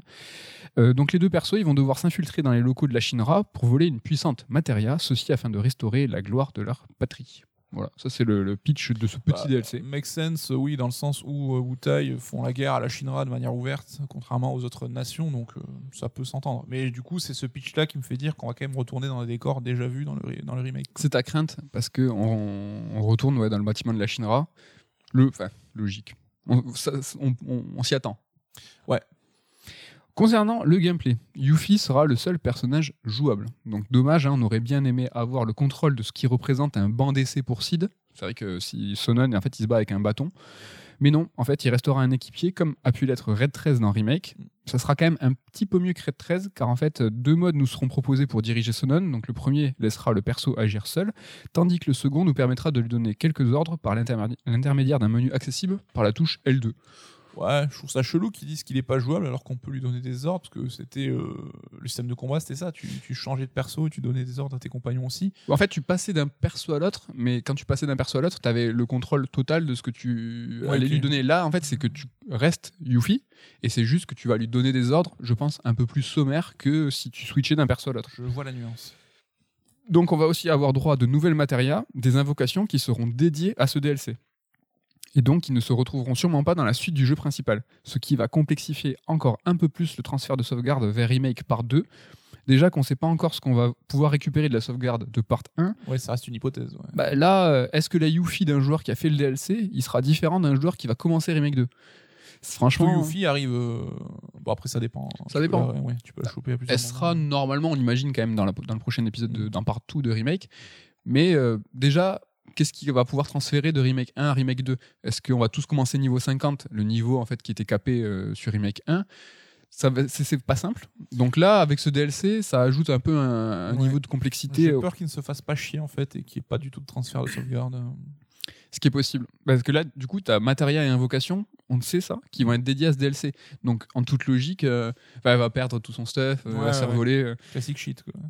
Bon, en ce qui concerne l'histoire, en fait, l'histoire du DLC, il se déroule entre le chapitre, enfin, pendant le chapitre 8 et 9 du remake, quand Cloud est dans le secteur 5 avec, avec.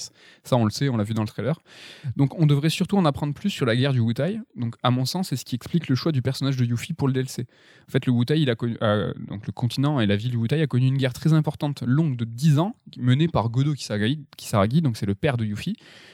Euh, un, conflit qui est très présent tout au long du jeu, enfin, des, jeux de la compile, euh, et notamment en Crisis Core alors que cette guerre, en fait, elle est à peine évoquée dans le jeu original. C'est normal, c'est logique, parce qu'en fait, le lien avec le Wutai, c'est Yuffie. Yuffie, c'était un personnage secondaire et surtout un personnage optionnel. Mm. Donc, du coup, euh, on n'avait absolument pas vent de tout ça. C'était l'époque où il se permettait de faire justement des pans de jeu qui pourraient rester inaccessibles si tu ne débloquais pas le perso, et idem pour euh, Vincent, en fait. Hein. Exactement. Et donc là, tout le, tout le lore, euh, tout le pan du Wutai était lié à ce personnage, donc il, est, il était absent logiquement de l'original. Mais là, Yuffie devient canon, donc euh, devient euh, pas, devient pas jolie quoi elle est, euh, elle, est, elle, devient canon hein, comme on dit en anglais dans le remake et en fait ce DLC va poser les bases du background de Wutai et de la guerre avec la Shinra on va aussi en apprendre plus sur les différentes branches d'Avalanche. Donc là, c'est même constat que pour la guerre du Wutai, l'organisation d'Avalanche est largement détaillée dans Before Crisis notamment, alors que dans FF7, dans FF7 on pourrait supposer que c'est juste des rebelles isolés sans trop de ressources. Bon, ça, Remake a déjà commencé à le corriger un peu, parce mm. qu'en fait, on voit dans Remake qu'il y a plusieurs branches Avalanche, et on voit à la fin du jeu euh, qu'ils ont des moyens importants, des véhicules, des troupes, il y a même des logos un petit peu différents, ils arrivent avec un hélicoptère à la fin. Donc Avalanche, c'est quelque chose, quoi. C'est pas. Alors que dans l'original. Oui, c'était cinq pelés dans leur euh, cahute euh, qui, qui sont des de... idéalistes. Quoi. Voilà, qui, ont, qui sont en d'argent, Barrett arrive même pas à payer Cloud. Bref. Donc, euh, dans ce DLC, il y a Yuffie qui va collaborer avec l'une des divisions d'Avalanche. Euh, on le voit dans le trailer, elle croise le groupe de Barrett, elle est super admirative, elle fait Oh là là, c'est eux qui ont tout fait péter et tout. Et elle a envie d'aller les voir, mais il y a Sonon qui lui dit Non, non, euh, elle est en dissuade parce qu'elle lui dit qu'ils sont sûrement très recherchés. Bon, il a pas tort, donc du coup, on va voir, enfin, ils auront leur partie, leur aventure avec une autre branche d'Avalanche. Mmh. Donc ça, ça va être assez intéressant. Donc dans le DLC, Yuffie elle se présente comme chasseuse de matéria, ce qui veut dire aujourd'hui qu'une voleuse. C'est marrant parce que tu vois, euh, les nominations ont un petit peu changé. Ce qu'elle était dans le jeu original, c'était une grosse voleuse de matéria. Grosse voleuse. De Et euh, elle aura même d'office, on le voit dans le trailer, d'office elle aura la fonction vol. Mm. Donc pendant les combats. Mais elle se présente aussi comme agent d'élite du nouveau gouvernement de Wutai. Et ça, c'est du nouveau lore. Hein. C'était pas du tout le cas dans FF7. Dans le jeu original, le continent de Wutai, il est super affaibli. C'est un spot touristique avant tout. Ils vivent euh, que de ça. Il y avait quelques rebelles, mais on parle pas du tout d'un nouveau gouvernement. oui, mais euh, alors je, j'anticipe peut-être, mais ça m'étonnerait pas que ce soit elle qui s'octroie un titre fictif en fait qui n'existe pas parce qu'on connaît son caractère un petit peu foufou, un petit peu euh, se met en avant. Enfin, donc ce serait rigolo qu'en fait ce soit elle qui se fasse un gros délire et qu'en fait il n'y ait pas de, gouvernement. c'est, très plausible. Ça serait très c'est probable parce qu'elle est, elle est rigolote, elle, est un peu mytho, tout ça. Mais L'autre versant, c'est que c'est vrai que s'ils veulent remettre en place tout ce background-là, euh, qui était déjà important sur euh, certains jeux, c'est possible aussi. Là, moi, j'ai une question pour toi. Est-ce que tu es satisfait que ça soit Yuffie qui soit la star du DLC Est-ce que tu aurais préféré peut-être d'autres persos, Jessie, euh, un personnage sur Tifa? Parce qu'on sait qu'il y a du contenu qui a été uniquement dédié à Tifa qui a été coupé. Est-ce que tu aurais voulu un DLC sur euh, Rocher? non. Euh, Jessie, c'est un perso comme beaucoup de gens, je pense que j'avais pas mal apprécié, donc j'aurais bien aimé avoir un chapitre dédié en plus, etc. Après, on voit que bah, je pense que eux s'entraînent, bah, ils ont le perso maintenant modélisé pour la suite. Euh, Red 13, pareil, on le jouait pas, mais il était déjà incarné, il avait déjà ses attaques, donc c'est une manière pour eux, je pense, d'anticiper sur le travail euh, à fournir. Quoi. Le Sonon, euh, qui est un peu un seed aussi, je pense que c'est. Ouais. Ce qui est cool, c'est que, comme tu disais, c'est que ça rend canon un peu le personnage de Yuffie qui était un perso secondaire d'un FF7 malgré tout. hein. Et Jessie, t'as raison, c'est un personnage que- qui a été un peu réhabilité vis-à-vis du, du jeu original et en fait que beaucoup de, de joueurs apprécient. Et lors de l'événement Play Play Play, donc euh, on, on a demandé, euh, le host a demandé à, à Kitase si Jessie était encore en vie. Kitase a fait une réponse à la Jap avec un petit rire nerveux en disant qu'il ne pouvait en dire plus. Donc c'est pour vous dire à quel point on, on savait rien. Enfin dans cet événement on a appris que dalle. Qui Mais- en doute, hein, honnêtement De quoi qu'elle est morte ou que... Qu'elle est vivante. C'est clair. Oh, oh, oh. Bon, perso, moi, sur ce DLC, j'avais quelques envies, euh, quelques attentes. J'aurais, j'ai vraiment envie d'avoir un chapitre plus endgame, en fait, avec du nouveau contenu et pas uniquement, en fait, du combat. Mais hélas, moi, je pense que c'est ce qui nous attend. Franchement, je pense que Yuffie va avoir accès au, au VR, donc à la réalité virtuelle du personnage de Chadley, euh, qui nous propose dans le jeu de base euh, tous les combats avec les chimères, etc., etc. Je pense pas qu'il faut s'attendre à des révélations concernant le personnage de Vice. Franchement, je pense que ça va être un, un- un boss VR. Je pense que c'est euh, Yuffie va avoir accès au, au masque de Chadley et en fait on va voir Vice. Comment tu justifies scénaristiquement que tu jouerais contre ce mec-là en VR euh Bah, il justifie pas scénaristiquement que tu te bats contre Bahamut hein, dans le premier remake. Oui. Parce que là, en fait, dans le trailer, quand on voit Vice, il y a beaucoup d'interférences, des choses qui font penser à des dysfonctionnements informatiques.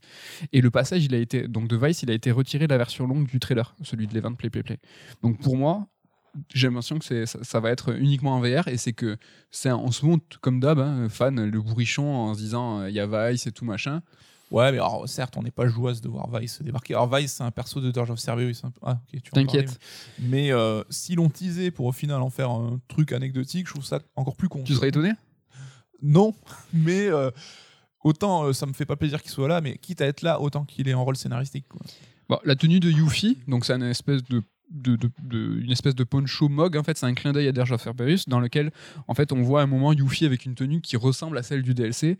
Mais je pense franchement qu'il faut pas aller chercher plus loin. Moi, je, en tout cas, j'espère, car qu'il crée une petite euh, connexion entre Vincent et Yuffie euh, dans, les, dans la compile FF7. euh. oui, carrément. Ben, c'était le, c'est le team up des persos optionnels. Bah, franchement, moi, j'espère que ça sera que du vert, hein, parce qu'honnêtement, le seul, enfin. La mythologie autour de Vice, c'est pas euh, le plus truc le plus ouf. Bon, petit rappel, hein, je vous fais un petit topo pour vous, bah, vous me direz hein, ce que toi tu me dis, Nico, ce que t'en penses. Sur Vice et Deep Ground, hein, parce que c'est quelque chose, c'est deux, deux choses qui sont très, euh, très, très liées. Donc Deep Ground, c'est une sous-branche plus vénère du soldat. Donc en fait, c'est des soldats modifiés, mais il y a zéro éthique dans leur élaboration. Ça part en plus dans le cerveau et tout. Et l'autre différence avec le soldat, c'est que c'est une milice qui est ultra secrète. Et donc, il n'y a que Ojo, Heidegger et Scarlett qui sont au courant. Bah, normal, hein, c'est du truc, c'est des choses qui ont été ajoutées euh, a posteriori sur FF7, donc tout ça est secret. Et donc, l'unité Deep Ground, c'est l'arme euh, personnelle du président Shinra depuis que les Turks, en fait, sont devenus la milice du fils Rufus. Et donc, à l'époque, Deep Ground était dissimulé. Donc, Deep Ground, c'est c'est une armée. hein. Et donc, ils étaient dissimulés sous les taudis de Midgar, donc dans le réacteur numéro 0, qui est le plus puissant de tous, évidemment. Et ça, ce qui est un petit peu inquiétant, c'est que dans Remake, ils commencent aussi à le mettre en place. On visite et on voit un laboratoire secret sous le secteur 7. Ouais, ouais, ouais. Avec des expérimentations et compagnie. euh. Donc, euh, ouais, je sais pas. On va- il avait dit, comme tu l'as dit au début, hein, que FF7 Remake euh, était membre de la compilation et donc il prenait en compte l'intégrité de la compilation. C'est ça. Et il y a les Ziet aussi, donc tu l'as, tu l'as dit tout à l'heure euh, sous précisément. Donc euh, c'est les plus forts. Alors, je vous la fais courte. hein, les Ziet, c'est les plus forts des soldats Deep Ground. bon, je vous la fais courte parce qu'il y a, il y a aussi l'unité Lost Force, il y a les membres Restrictors, mais on oublie, hein, Vice, c'est le plus fort des Ziet. Voilà, retenez que ça. Il était tellement fort que les chefs de Deep Ground, en fait, ils l'ont enchaîné et ils lui ont implan- implanté une puce dans le cerveau qui libère un virus s'il fait le fou. Ah oui, c'est vrai. Donc voilà. Donc, mais ce qu'il faut retenir, c'est que pendant tout Dirge of Cerberus, le corps de Vice, en fait, il est contrôlé par Ojo. C'est pas, euh, c'est pas Vice lui-même. Mais surtout, surtout, surtout, le corps de Vice, c'est le réceptacle de Genesis qui est réveillé par la planète.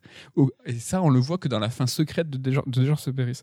Donc, moi, ce que j'ai envie de dire, c'est croisons les doigts pour que ça soit un boss VR et que tout ça, on, on le. Finalement, tu m'as convaincu, ouais. Non, mais c'est chaud parce que Genesis, hein, c'est donc Nomura est fan de Gact, donc un chanteur euh, rock J-pop.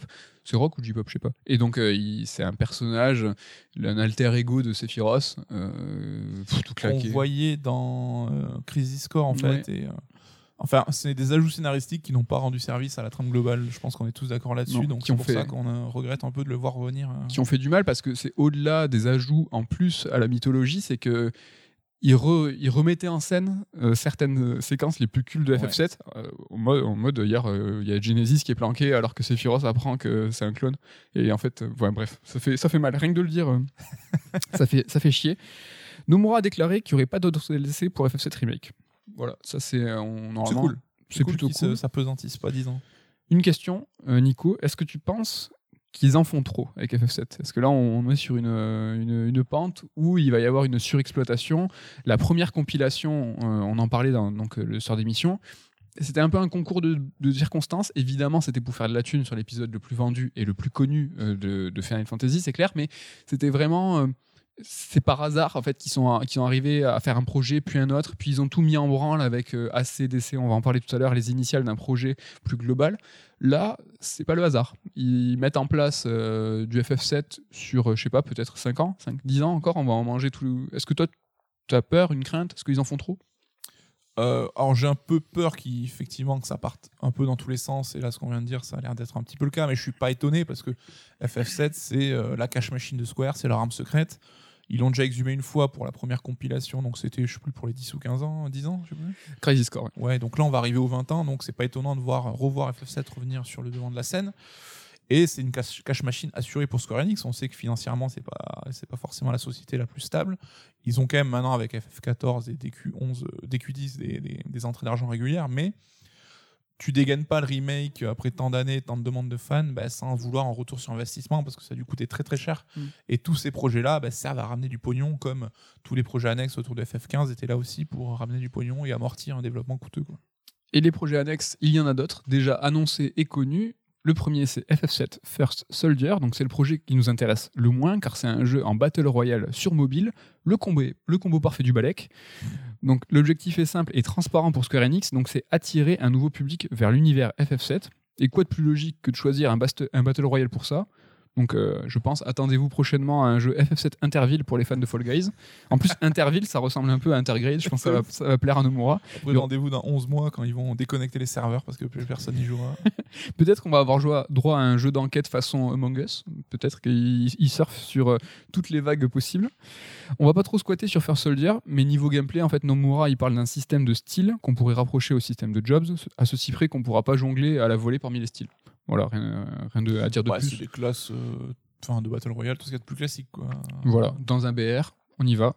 En connaissant Nomura, on risque de retrouver un peu de scénar et du lore dans le jeu. Donc si le mec parvient à mettre des cinématiques importantes dans Kingdom Hearts Melody of Memory, donc c'est le théâtrisme de Kingdom Hearts, je pense qu'il peut y arriver dans un BR FF7, il n'y a aucun problème pour ça. Il n'y avait pas un bail aussi dans Dirge of Cerberus qui avait un mode multi où il rajoutait du contenu Il n'y avait pas eu un truc Il y comme avait, ça mais il n'y avait rien de ouf. En tout Ouais. cas, nous, on n'y avait pas droit euh, en, en Occident.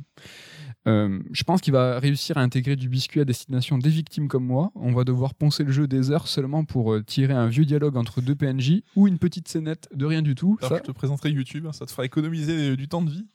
Bon, ce qu'on sait déjà, c'est que les événements de First Soldier, ils se déroulent 30 ans avant FF7, lors de la création du, du soldat, justement. Et on nous proposera d'incarner un aspirant euh, qui devra montrer sa valeur en faisant des top 1. Ça, c'est le, le but euh, de, de First Soldier. On a l'air d'arpenter les décors du remake, hein, malgré tout, de ce que j'ai vu. Et un peu comme dans le Resident Evil Reverse, donc on dont on s'est moqué il y a pas longtemps. On dirait qu'ils ont euh, rapetissé les persos pour que tu puisses avoir une mobilité accrue dans ces décors. Je pense que ouais, s'il y a des gens qui sont très techniques, il doit y avoir un rapport à ça. Euh, réutilisation, donc là, d'autant plus que c'est mobile. Mm. Euh, je sais pas si, si ça fonctionne bien, peut-être qu'ils l'adapteront sur console, mais pour l'instant, ouais, c'est uniquement mobile. Euh, à cause du nom First Soldier, il y a pas mal de fans qui ont imaginé que First Soldier mettrait en scène Sephiroth. On a entendu pas mal parler de ça. Mais je pense en fait qu'il y a dû avoir une confusion, car en fait, Sephiroth, c'est pas du tout le First Soldier, mais c'est un First Class. Et donc, c'est le grade le plus haut du soldat, comme euh, Angel ou Genesis.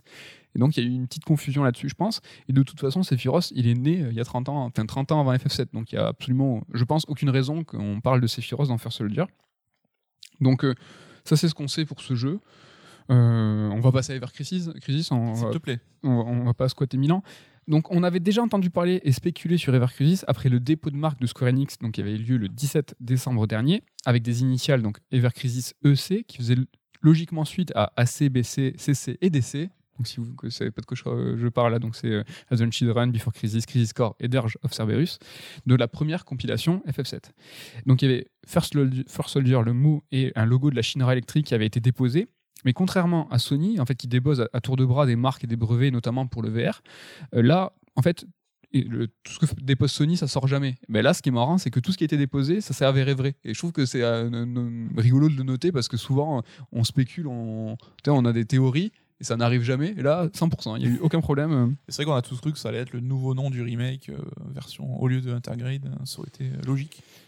Ever Crisis, c'est un free-to-play mobile. Alerte, Balek, attention. Mais euh, c'est quand même un, un- projet qui est plutôt intéressant, car c'est un tout nouveau remake, non pas de FF7, mais de la compilation FF7. C'est une relecture de FF7 en gros sur mobile, chapitré, avec un rendu graphique plutôt chibi mignon, sauf, sauf pour les combats qui reprennent l'aspect aux proportions réalistes de remake. Voilà, ça c'est ce Je pense faut. que c'est ce qui a un peu euh, excité tout le monde, c'est ce côté graphique qui était euh, rigolo et qui rappelait le FF7 de Ouais. base. hein. Je suis un petit peu déçu, moi, de- du fait qu'il y ait une rupture euh, avec le- les combats et le côté chibi. Ça, ça- ça renvoie euh, aux différentes, euh, aspects, à différents aspects graphiques de, de l'original. Mais bon, j'aurais kiffé, moi, que ça soit du tour par tour avec cet aspect un petit peu, un petit peu mignon. Donc, c'est un jeu qui sera distribué en chapitres mensuellement à partir de 2022 sur les appareils Android et Apple. Pour ce qui est du contenu, c'est l'histoire de FF7. Le scénario du jeu original, il couvrira 10 chapitres de Ver Crisis, alors que le chapitre 3, alors là c'est un petit peu compliqué, c'est le chapitre 3 ou les, tro- les trois premiers chapitres de Ever Crisis, ça va comprendre, ça va couvrir la fuite de Midgar, donc euh, l'équivalent de, de ce qu'il y a dans remake. Ouais. Mais je sais, ça la trad, euh, je parle pas Jap, mais de ce que j'ai vu sur internet, c'est un petit peu flou. C'est est-ce que c'est le chapitre 3, c'est la fuite de Midgar, ou est-ce que c'est les trois premiers? En sachant que euh, enfin, Ever Crisis va reprendre l'ensemble de la compilation, peut-être que les deux premiers chapitres c'est c'est Before Crisis ou des trucs. hein. Théoriquement, si c'est chronologique, ça devrait commencer par ça. Quoi. Voilà. Ça serait un peu rude de faire un premier chapitre sur, euh, qui reprend les événements de Before Crisis que peu de gens connaissent en fait. euh, Ce serait un peu chelou. On sait pas trop. Mais bon, je le rappelle, hein, c'est un remake fidèle à la première compilation. Elle prend pas donc en- compte la refonte actuelle. Normal, parce que le scénario couvert par Ever Crisis doublerait celui de remake. Et je pense pas que l'idée c'est de spoiler le plus gros projet de Square Enix. Donc euh, vraiment, ça c'est important de, de se le rappeler. Ever Crisis, ça reprend pas la, la refonte de remake. Tu vois Ouais. ce que je veux dire? Ça sera les événements du FF7 originel. Voilà. Parce que du coup, ce que je dis, c'est que ça, si c'est le cas, enfin, si ça avait été le, scénario de remake, ça aurait doublé. En fait, le- Ouais, ouais. le, le- le jeu mobile, enfin Ever Crisis, va aller plus vite que remake. Ouais, mais c'est vrai que ça reste un peu nébuleux et tu vois, même Crisis Core théoriquement se passe avant FF7 donc aurait dû être un, un chapitre avant. Donc, euh, C'est ça. Et Nomura l'a l'a précisé, donc FR Crisis, il couvrira l'ensemble des jeux de la compilation, mais comptera aussi des chapitres inédits, notamment des pans de l'histoire se déroulant pendant First Soldier. Bon, d'après Nomura, ça sera aussi l'occasion de voir la jeunesse de certains persos. On espère qu'il y aura des passages inédits, dans le sens où Before Crisis explore déjà pas mal les débuts de certains membres des Turks et d'Avalanche, dont Barrett. Mais bon, on est 30 ans avant, donc euh, là c'est des gamins, on sait pas trop. Donc les chapitres, ils seront entièrement gratuits, mais il y a un système d'achat qui sera intégré sous forme de gacha pour les armes et tenues spéciales, donc qui seront absentes de l'histoire de base. Ça, c'est ce qu'on sait pour le business model. Pour ce qui est du système de combat, on peut s'attendre à du tour par tour, mais rien de sûr encore. De ce qu'on voit des, des- des vidéos, on voit que c'est dynamique, mais il y a des, on voit la fonction, là, on voit le, le HUD, tout ça, mais il y a encore euh, rien de sûr euh, là-dessus. mais juste sur le système de monétisation, Oui, je suis aussi un peu intrigué parce que les, les chapitres sont gratos, donc déjà plutôt Oui, c'est un, cool, mais c'est un vrai free-to-play. ouais, mais genre du gacha, c'est quoi Si tu vas choper la dernière épée de Cloud pour faire le début du jeu et du coup tu vas éclater tout le monde enfin... Je pense que ça sera beaucoup de, com- de cosmétiques. Peut-être que tu vas avoir toutes les épées euh, et les armes de tous tes persos euh, en amont, je sais pas. Mais il y aura, à mon sens, peut-être peu d'influence sur, euh, sur le système en lui-même. Euh, Tu vas avoir, je sais pas, il va y avoir la tenue de Cloud Advent Children et voilà. Ouais, mais c'est vrai que les free-to-play au Ja- Japon gacha, c'est souvent bah, tu peux avoir bah, tu chopes un perso super fort et du coup ça te facilite la vie parce que ça claque un peu le game design. Mais en fait, le jeu, il va compter des donjons et des combats spéciaux. Tu vois, des événements qui seront hors du récit, dans lesquels on jouera, le joueur pourra faire son équipe. Tu vois, c'est pour ça qu'on voit Aerys qui tape le Scorpion Gardien dans le dans le trailer. Peut-être que ce que tu dis, ça ça marche parce que on va pouvoir peut-être euh, tirer au sort des persos ou des armes qui, dans ces lieux et dans ces combats, dans ces missions qui sont inédites et hors scénar, ben là, du coup, euh, si tu as envie de mettre Yuffie euh, contre tel boss euh, avec telle arme, Peut-être que ça sera uniquement dans ces sections-là. Du coup, on perd la cohérence scénaristique. euh. C'est hors, mais de toute façon, ça c'est hors scénar quoi. C'est que tu vas avoir tes chapitres avec. euh, Ouais, imagine, euh, même euh, tu fais ton scénar et tout, machin, et puis tu fais un combat, bah, bam, tu tires Sephiroth au gacha et tu affrontes Sephiroth contre Sephiroth, par exemple. Enfin, ce serait quand même bizarre, quoi. Oui, mais c'est un mode, euh, c'est un mode à part. C'est, euh, on s'en fiche, tu vois. C'est comme le mode mercenaries de Resident. C'est, c'est, à, côté. Et en fait, euh, tu vas pouvoir faire des combats de boss. Ouais, des genres de défis, quoi. Ouais, exactement. C'est des défis. C'est le fut de, de FF, FF7, quoi. Exactement. bon, un petit mot sur la musique. Elle va compter encore de nouveaux arrangements, donc toujours plus. Donc, mon- perso, je suis à 77 albums. Là, non, le remake, l'ensemble de la compile FF7, voilà, le retour, c'est un projet pharaonique de production de musique. C'est complètement abusé. Ouais. Et là, ils promettent encore des nouveaux arrangements. Donc, euh, bah, vivement. Ils ont engagé tous les musiciens du Japon, je pense, pour ce projet. Bon, pour, la, pour ce qui est de First Soldier, euh, c'est comme, enfin, Ever Crisis, c'est comme First Soldier. La volonté, c'est d'attirer un nouveau public. C'est pas pour les anciens fans, c'est pas pour ceux qui veulent un portage de Before Crisis, un portage à mon sens très attendu et qui n'arrivera euh, jamais, je crois. Non, en fait, c'est pour proposer une version plus accessible de tout l'univers FF7 à ceux qui le connaissent pas. C'est euh, c'est tout con. Ils l'ont aussi annoncé. C'est pas pour nous, enfin, c'est pas pour les fans euh, vieux de la vieille, c'est pas pour ceux qui connaissent. C'est encore une fois attirer, attirer, attirer des nouveaux publics, des nouvelles franges de joueurs. Ça va, ça va pas plus loin. On sait que oui, le Japon, c'est très très jeu mobile, hein, donc euh, c'est là-dessus que les mecs, faut aller les chercher. Mais la question, c'est est-ce qu'on aura une adaptation Switch euh, éventuellement, de soit l'intégralité, soit coupée en plusieurs parties, comme on avait eu avec le FF15 mobile qui reprenait ce côté euh, Le Pocket. pocket, voilà, jeu chibi sorti mensuellement en chapitre et tout, qui avait été compilé sur Switch? Ouais. Donc voilà, euh, à titre perso, euh, je l'ai dit un petit peu tout à l'heure, c'est vrai que le côté mignon, euh, j'aurais aimé qu'il soit uni- qu'il y ait une unité au niveau du graphisme. Je croise les doigts, j'espère qu'on va avoir droit du, du tour par tour. J'espère qu'on va explorer vachement plus Before Crisis. euh, et donc ça pourra, c'est parce qu'il y a vraiment toute la branche, la création d'Avalanche et toute une intrigue euh, qu'on explique nous dans notre livre. mais que- C'est déjà un jeu épisodique mobile. hein. oui, oui, exactement. Euh, ça, j'espère qu'on va pouvoir, euh, on va pouvoir le connaître, on va pouvoir euh, arpenter tout ça avec des super persos. euh. Je suis intrigué, je vous. Toi, t'es, chaud Je par suis le. un show, je ne sais pas, mais intrigué. Ouais. On verra comment ça se passe. hein. Si c'est solide et tout, pourquoi pas. Mais ça m'intrigue. euh, Je trouve que c'est un projet euh, original et ambitieux malgré tout. hein. Retracer l'intégralité de la, de la compilation euh, sur un rythme mensuel découpé en épisodes. Je suis curieux. Ouais, on, va, on, on verra bien. Bon, moi, j'ai qu'une hâte, en tout cas, euh, c'est euh, de voir ce DLC Yuffie, ça va être cool. Et euh, de se refaire euh, le FF7 remake. Remake te poser en mode- comme question. Ouais. Est-ce que les, les petites améliorations te donneront envie de leur faire une. Je sais pas combien t'en Bah, deux. combien, là? Ouf, 3. Cinq- Trois fois? Ouais, j'ai fait que 3 fois. Et. euh, mais mais euh, non ouais euh, en mode fluidité avec des temps de chargement plus courts euh, le mode alors moi je suis pas du tout mode photo mais s'il faut c'est typiquement le truc qui peut me Faire un poster dans ta chambre. ouais me faire une coque de mon téléphone non ouais franchement je suis super chaud je m'attends à rien je, je me sur hype pas sur le DLC Yuffie je pense que de toute façon tout va être désamorcé euh, à la fin du DLC je, je sais pas si Sonon, comme euh, Rocher, fait partie de cette nouvelle grappe de personnages qui vont intégrer euh, la narration globale de cette compilation. C'est des persos secondaires qui ont juste une utilité réduite. Bon, c'est pas dérangeant. hein. Faut voir. Mais je me surhype pas volontairement, mais j'ai hâte d'être au 10 juin, en tout cas pour replonger. toi, tu vas pas, le- t'es pas chaud pour le refaire. Tu vas faire le DLC au moins. Le DLC, je vais attendre les critiques parce que si c'est juste de la baston dans des environnements déjà vus et qu'il n'y a rien de scénaristiquement intéressant, je pense pas que je le ferai. Après, s'il fait deux heures, bon. On verra, mais bon, je pense que la, la force de la hype m'entraînera. Mais oui, c'est sûr. Après le remake euh, PS5, si on conserve notre sauvegarde et qu'on peut voguer de chapitre en chapitre, je serais pas contre refaire 2-3 chapitres de ci, de là. Oui, mais ça, Refaire le jeu intégralement, je pense pas. mais, ça, c'est euh, sûr, je pense. Tu vas pouvoir récu- récupérer ta sauvegarde, c'est certain. Et ouais. puis, Je comme vais aller me balader au. Putain, j'ai un vieux trou. Je- market. euh, Le quartier des plaisirs? Oui.